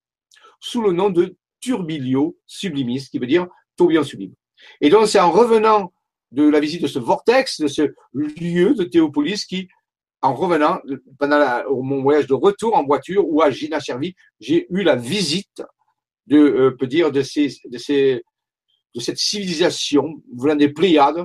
J'ai jamais su vraiment d'où ils venaient, mais je pense que c'est des Pléiades, c'est possible, ou alors d'un d'un autre lieu, c'est possible aussi, et où ils ont, on a pu échanger des informations. Donc, pour moi, j'ai fait un lien entre ma visite à Théopolis, dans le vortex, et, bien sûr, cette apparition d'informations à euh, Gina les deux lieux n'étant bien sûr pas à côté, il y a à peu près une centaine de kilomètres qui séparent euh, la Saint-Génièse, près de Sisteron, du village de Gina Servi. Donc, c'est pas que, on peut dire une résonance au niveau des vortex. C'est-à-dire que les vortex existent, mais ils peuvent rentrer en résonance, ils peuvent communiquer les uns avec les autres. Et j'ai vécu cette expérience. Un jour, peut-être, on la redira si c'est utile. Voilà. Donc, euh, est-ce que tout ça, c'est étrange, n'est-ce pas? C'est possible, bien sûr. Alors, ce testamentum sacrar qui était noté sur la première tuile euh, que, Raymond Spinozzi a trouvé euh, après ce périple, cette démarche initiatique qui a commencé. Vous voyez, il a été initié de initium, c'est-à-dire il a commencé à parcourir un chemin. Rappelez-vous que ce chemin est euh, subdivisé en étapes.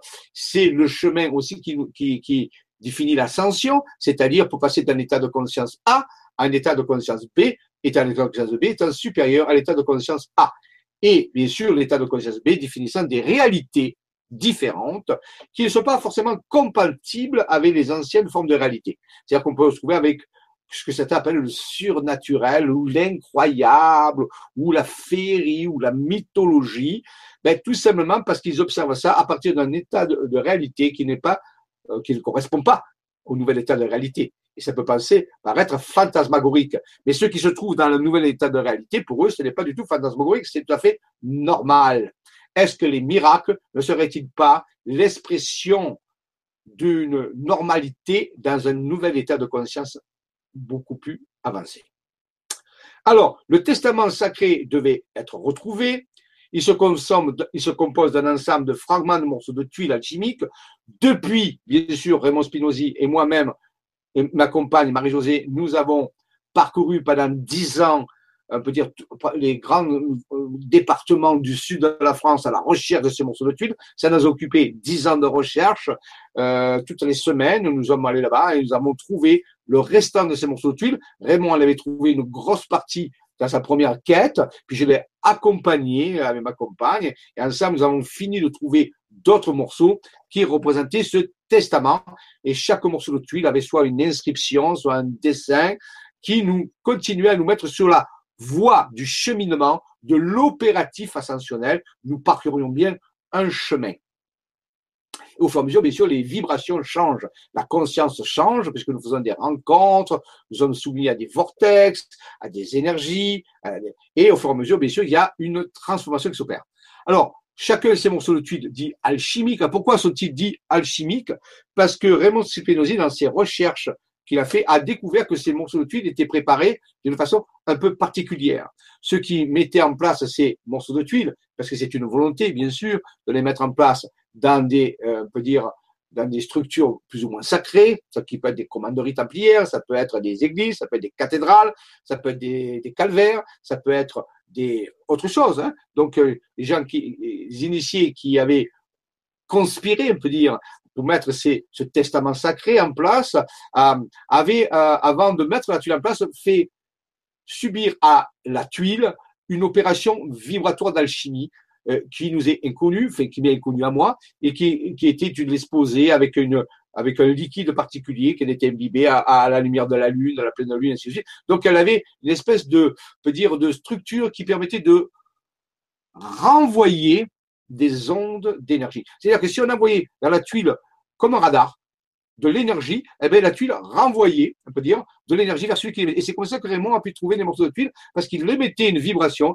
et en retour, il recevait un écho, dire une espèce de, de euh, localisation par effet radar, mais c'est pas un effet radar ici électromagnétique, un, dire, un, effet radar, on peut dire vibratoire d'une autre nature, et il, il, il devinait l'écho de la tuile, et c'est comme ça. Donc ça veut dire qu'il y avait une volonté derrière tout ça, de ceux qui ont mis des tuiles, de les, pouvoir qu'elles soient retrouvées un jour par quelqu'un qui serait sensible à cet effet. Voilà. Et Raymond, bien sûr, a été mon mentor pendant un certain temps. Il m'a appris à développer ce sens de perception interne, ce sens de perception cellulaire et intuitif pour pouvoir ressentir les morceaux de tuiles, ce qui était important pour les retrouver. Donc, chaque tuile portait une partie d'un gigantesque puzzle que les initiés d'un ordre antique et secret avaient laissé pour l'époque que nous vivons. Cette époque, on l'appelle l'apocalypse, c'est-à-dire la révélation. Ici, nous ne parlons pas de catastrophisme, nous ne parlons pas de catastrophe, de destruction, nous parlons seulement de la définition du mot apocalypse, qui vient de apocalypsos, qui veut dire lever le voile. Une partie du voile allait être levée par rapport à ce testament qui a été mis en place. Donc, vous voyez, on peut dire que des ordres initiatiques anciens avaient balisé le chemin ascensionnel pour ceux qui allaient comme oh, une variable de ce chemin ascensionnel, bien sûr. Hein. Rappelez-vous qu'il y a moult chemins ascensionnels. Je vais ici de vous raconter un peu le, nôtre pour vous donner des comparaisons, sinon on fera que de la théorie. Donc ici, maintenant, un jour, peut-être que vous nous raconterez votre propre chemin ascensionnel. Et c'est très intéressant aussi. Donc, quelque part, ici, je vous, mets de, l'exemple du concret. Chaque chose peut être visible et touchée ici. Donc, la révélation. Il nous mettait en, en, face de la révélation finale vers un chemin ascensionnel, dans un chemin ascensionnel pour arriver à un nouvel état de conscience, bien sûr, qui est l'effet recherché.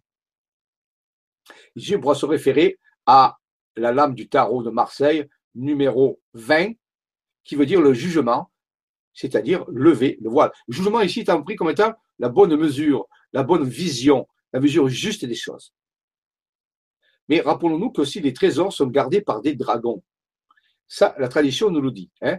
Euh, même dans le Seigneur des Anneaux, dans Bilbo Hobbit, euh, Erebor, la cité des nains, est gardée par le dragon. Donc il y aura toujours à, avoir le dragon là-dedans, et on verra au fur et à mesure le symbolisme du dragon, justement, cette forme gardien des trésors et de la connaissance cachée. D'autres morceaux de tuiles ici vont être montés. Par exemple, ça va être relié aux Templiers aussi, dans, dans le Verdon, qui est une région qui se trouve dans le Var, pas très loin de Gina Servi, justement.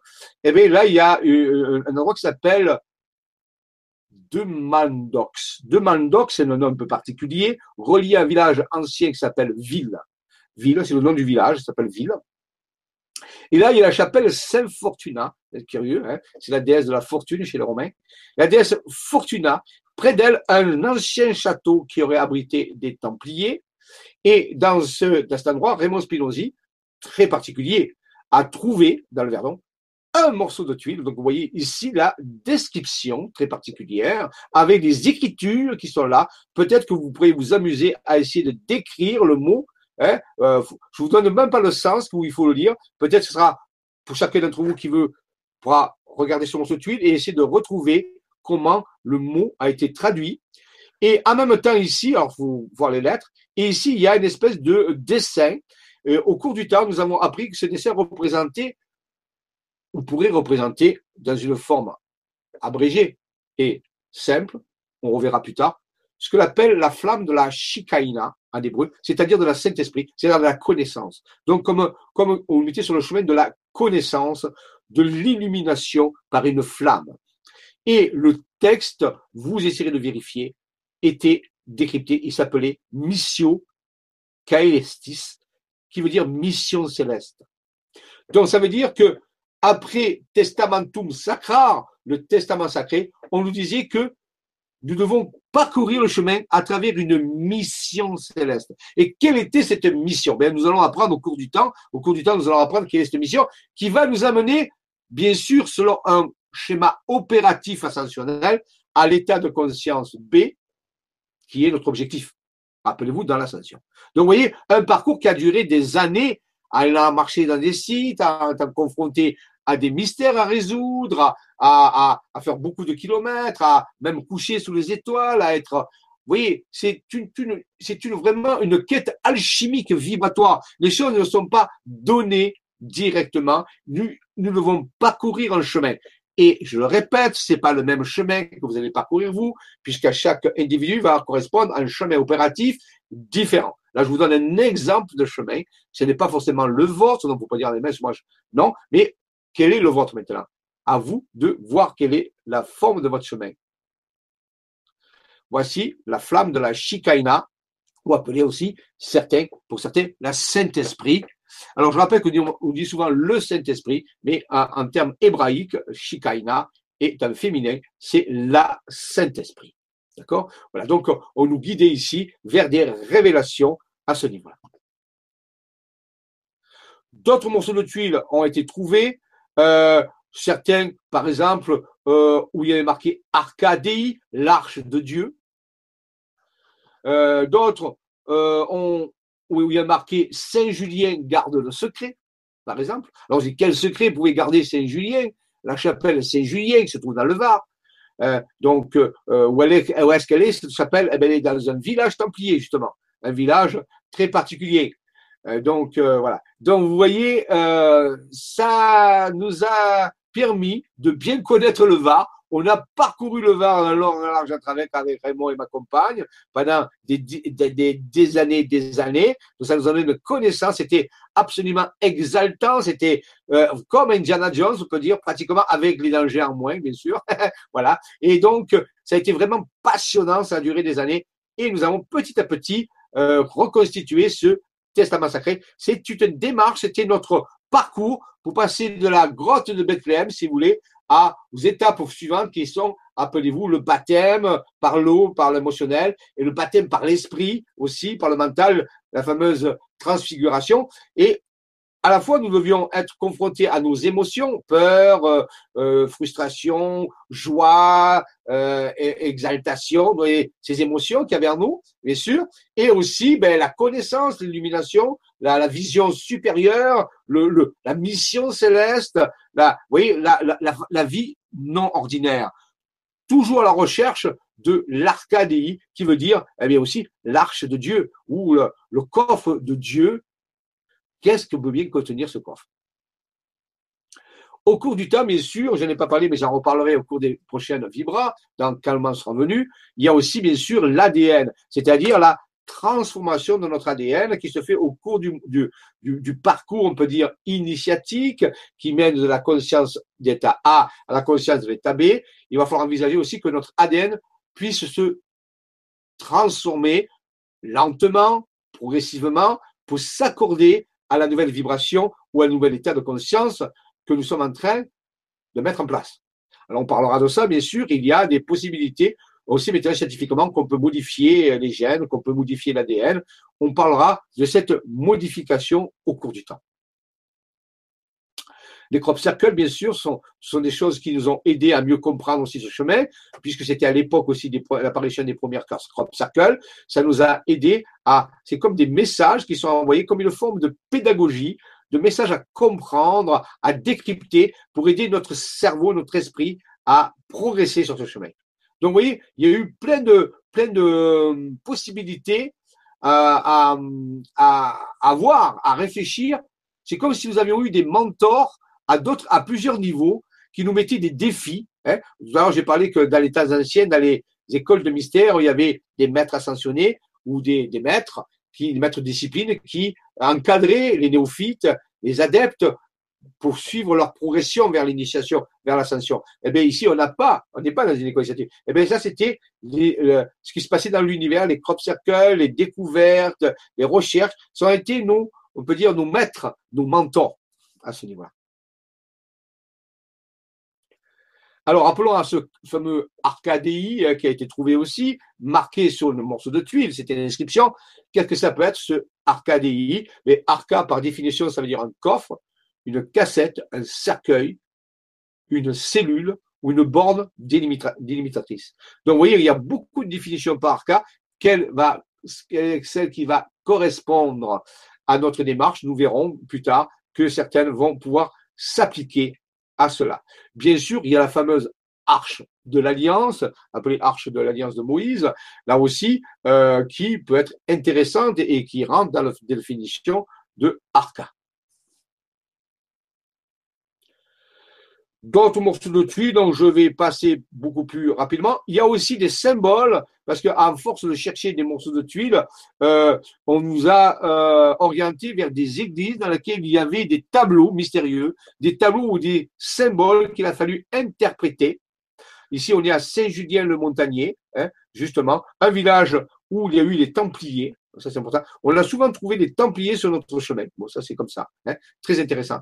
Et donc ici, il y a parfois des symboles à interpréter et à comprendre, des tableaux particuliers à analyser, ou des messages ont été laissés dans ces choses-là. Des messages qui nous ont servi à nous dans notre histoire. Par exemple, ici, la tuile qui a été trouvée à Saint-Julien-Montagnier est Etier, Cercar et Magister. Ici, chercher le maître. Bon, quel maître? Peut-être ce sont des informations ce maître Ou est-ce que c'est autre chose? Vous voyez, il y avait toujours cette interrogation, cette recherche passionnante. Nous avons vécu des, moments incroyables avec euh, Raymond et ma compagne, des choses que si je vous racontais, vous ne croiriez même pas que ça nous est arrivé. Oui, des choses incroyables des. Et ça, c'était un peu le maître, si vous voulez. C'était euh, cette aide, ce soutien de l'invisible qui nous euh, guidait dans cette quête. Et c'est très près de cette euh, chapelle à Saint-Julien-le-Montagnier où ma compagne, guidée justement par ses énergies, par ses vibrations, par cette quête, a trouvé une bague enterrée. Voilà, elle le porte au doigt, qui était chargée de vibrations. Vous voyez, c'est dans le cimetière de Saint-Julien-le-Montagnier, une petite forte ici, que Marie a trouvé la bague de l'entité Soma, lui avait Alors, donc, Soma, c'est le nom de l'âme de, de de Raymond. Euh, on peut lui donner un nom, pourquoi pas. Notre âme peut avoir un nom, ça peut nous faire plaisir. Et euh, nous avons été guidés pour trouver cette bague par une série de synchronicités, d'événements qui sont mis en place et qui montrent bien qu'il y avait un changement de conscience. Euh, et cette, bague a pu appartenir à une personne importante dans l'histoire de Rennes le Château. Vous avez ici la euh, photo de la bague. Donc, vous voyez, on peut faire des trouvailles très particulières aussi. Hein. Ah. J'espère que ça va le faire. Ah, ah, il y a eu très... C'est un peu. Euh, c'est un peu. Euh, bon, je crois que je vais arrêter là aujourd'hui.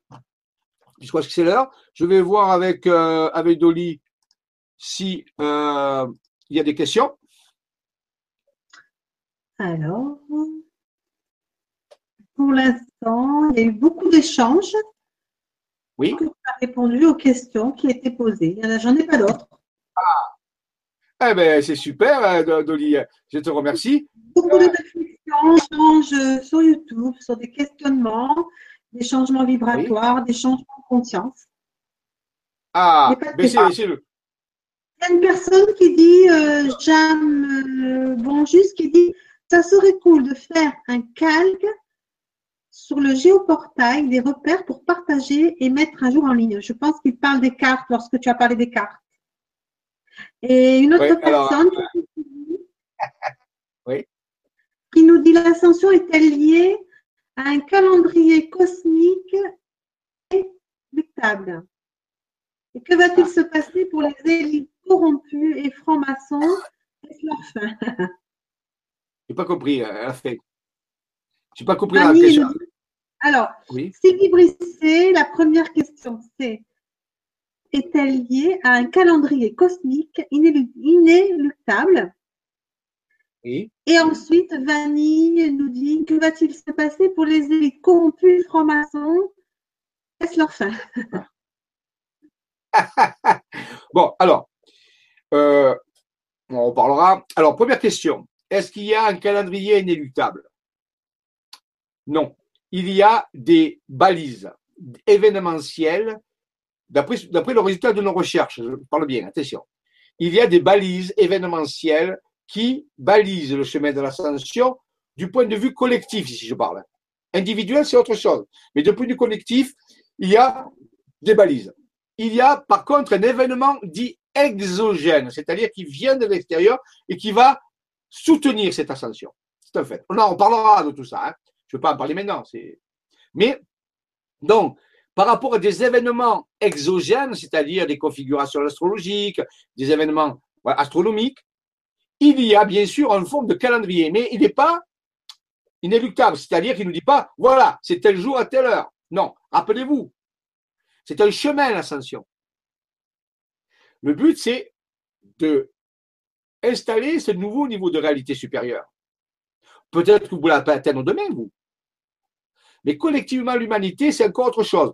Il va y avoir un événement qui va aider. Et c'est ça qui est important. Mais ce n'est pas quelque chose d'inéluctable final. C'est un événement qui va aider, soutenir. Maintenant, quand on est sur le chemin de l'ascension, le conseil que je vous donne, c'est d'éviter d'avoir des jugements sur qui que ce soit. C'est la première chose qu'il va falloir que vous quittiez. Vous n'avez pas le temps de juger les autres. Alors, la, réponse, ceci, cela, ce n'est pas à moi que ça regarde. Chacun va vivre ce qu'il a à vivre. ces événements vont soutenir cette pensée globale. Et j'ai dit, rappelez-vous, l'ascension fulgurante de toute l'humanité. Et dans toute, il y a tout. Donc, ce n'est pas à nous de juger qui, quoi, comment. Ce qui nous revient, c'est de faire le chemin pour être au rendez-vous quand les événements balises sont là, pour permettre à l'ensemble de l'humanité d'y participer. Il n'est pas à nous de dire celui-là, pas celui-là, celui-là oui, celui-là non. Donc, si j'ai un conseil à vous donner, quittez cette façon de faire et concentrez-vous sur la voie que vous avez à suivre. Je crois que vous avez assez de boulot pour ça. Donc, sans juger qui que ce soit, sans dire quoi que ce soit, à ce niveau. C'est vraiment une opportunité qui est offerte d'exercer notre compassion au plus haut niveau. Est-ce qu'on va le faire ou pas? C'est encore nous qui décidons. Je crois qu'il est l'heure Donc, je vous remercie de votre euh, participation, de toutes ces questions, ces réflexions. Pensez-y à définir quelle serait la nouvelle forme de réalité dans laquelle vous voudriez être, qui est différente de la forme de réalité dans laquelle vous vivez, ou même une extrapolation de cette forme de réalité, où vous tout à fait différents. Travaillez tous les jours ceci, c'est vraiment important. Le chemin, nous allons parcourir ensemble, nous allons, certains, si certains le veulent, bien sûr, nous allons progresser, on va amener chaque fois un peu plus d'éléments. Petit à petit, ceci va durer un certain temps. Et dites-vous que c'est bien qu'il y ait un certain temps qui nous est, qui nous est imparti pour pouvoir faire ce cheminement. Parce que si demain ça arrivait, on serait peut-être un peu pris à court. Voilà. Et évitez de vous alourdir avec des choses qui ne vous concernent pas. Faites comme vous voulez après. Mais après, il ne faudra pas se plaindre que vous avez pris du retard. Donc, voilà. Donc, euh, merci à tous. Le prochain rendez-vous, rappelons-nous, c'est en décembre. Euh, la Vibra conférence sera le 19 décembre, très proche du solstice d'hiver. Et ce sera un peu la suite de celle-là avec des éléments. Et après, rappelez-vous, on va un peu changer on reviendra petit à petit, petit à petit. Vous aurez de plus en plus d'éléments. Si vous avez des questions très pertinentes, vous pouvez ben, les poser avant l'émission, j'en tiendrai compte. Ce sera des émissions interactives, bien sûr. Et euh, par contre, le prochain euh, atelier des Jedi, c'est jeudi prochain. Ça, c'est sur l'alchimie spirituelle. C'est des techniques qui vont avec l'ascension, puisqu'on a commencé le processus ascensionnel, bonne ou pratique. Et celui au mois de décembre, ça sera le 28 normalement, le 28 euh, décembre, l'autre atelier des Jedi. C'est en, décembre. Il y a celui de novembre et celui de décembre. Je vous remercie. Je remercie Dolly pour sa, euh, par sa présence, par sa pertinence, qui nous a aidé pour poser des, pour avoir les questions. Voilà. Euh, est-ce que tu veux dire quelque chose, Dolly, pour partir? Merci à vous tous de votre, participation. Et puis, ben, que la force soit avec vous et puis qu'elle y reste. Hein. Surtout. Hein. Bien sûr, Dolly, que la force soit avec vous et qu'elle y reste. Bonne préparation ascensionnelle, bon mode opératif. Je vous donne rendez-vous pour certains bientôt. Merci. Bonne soirée. Au revoir.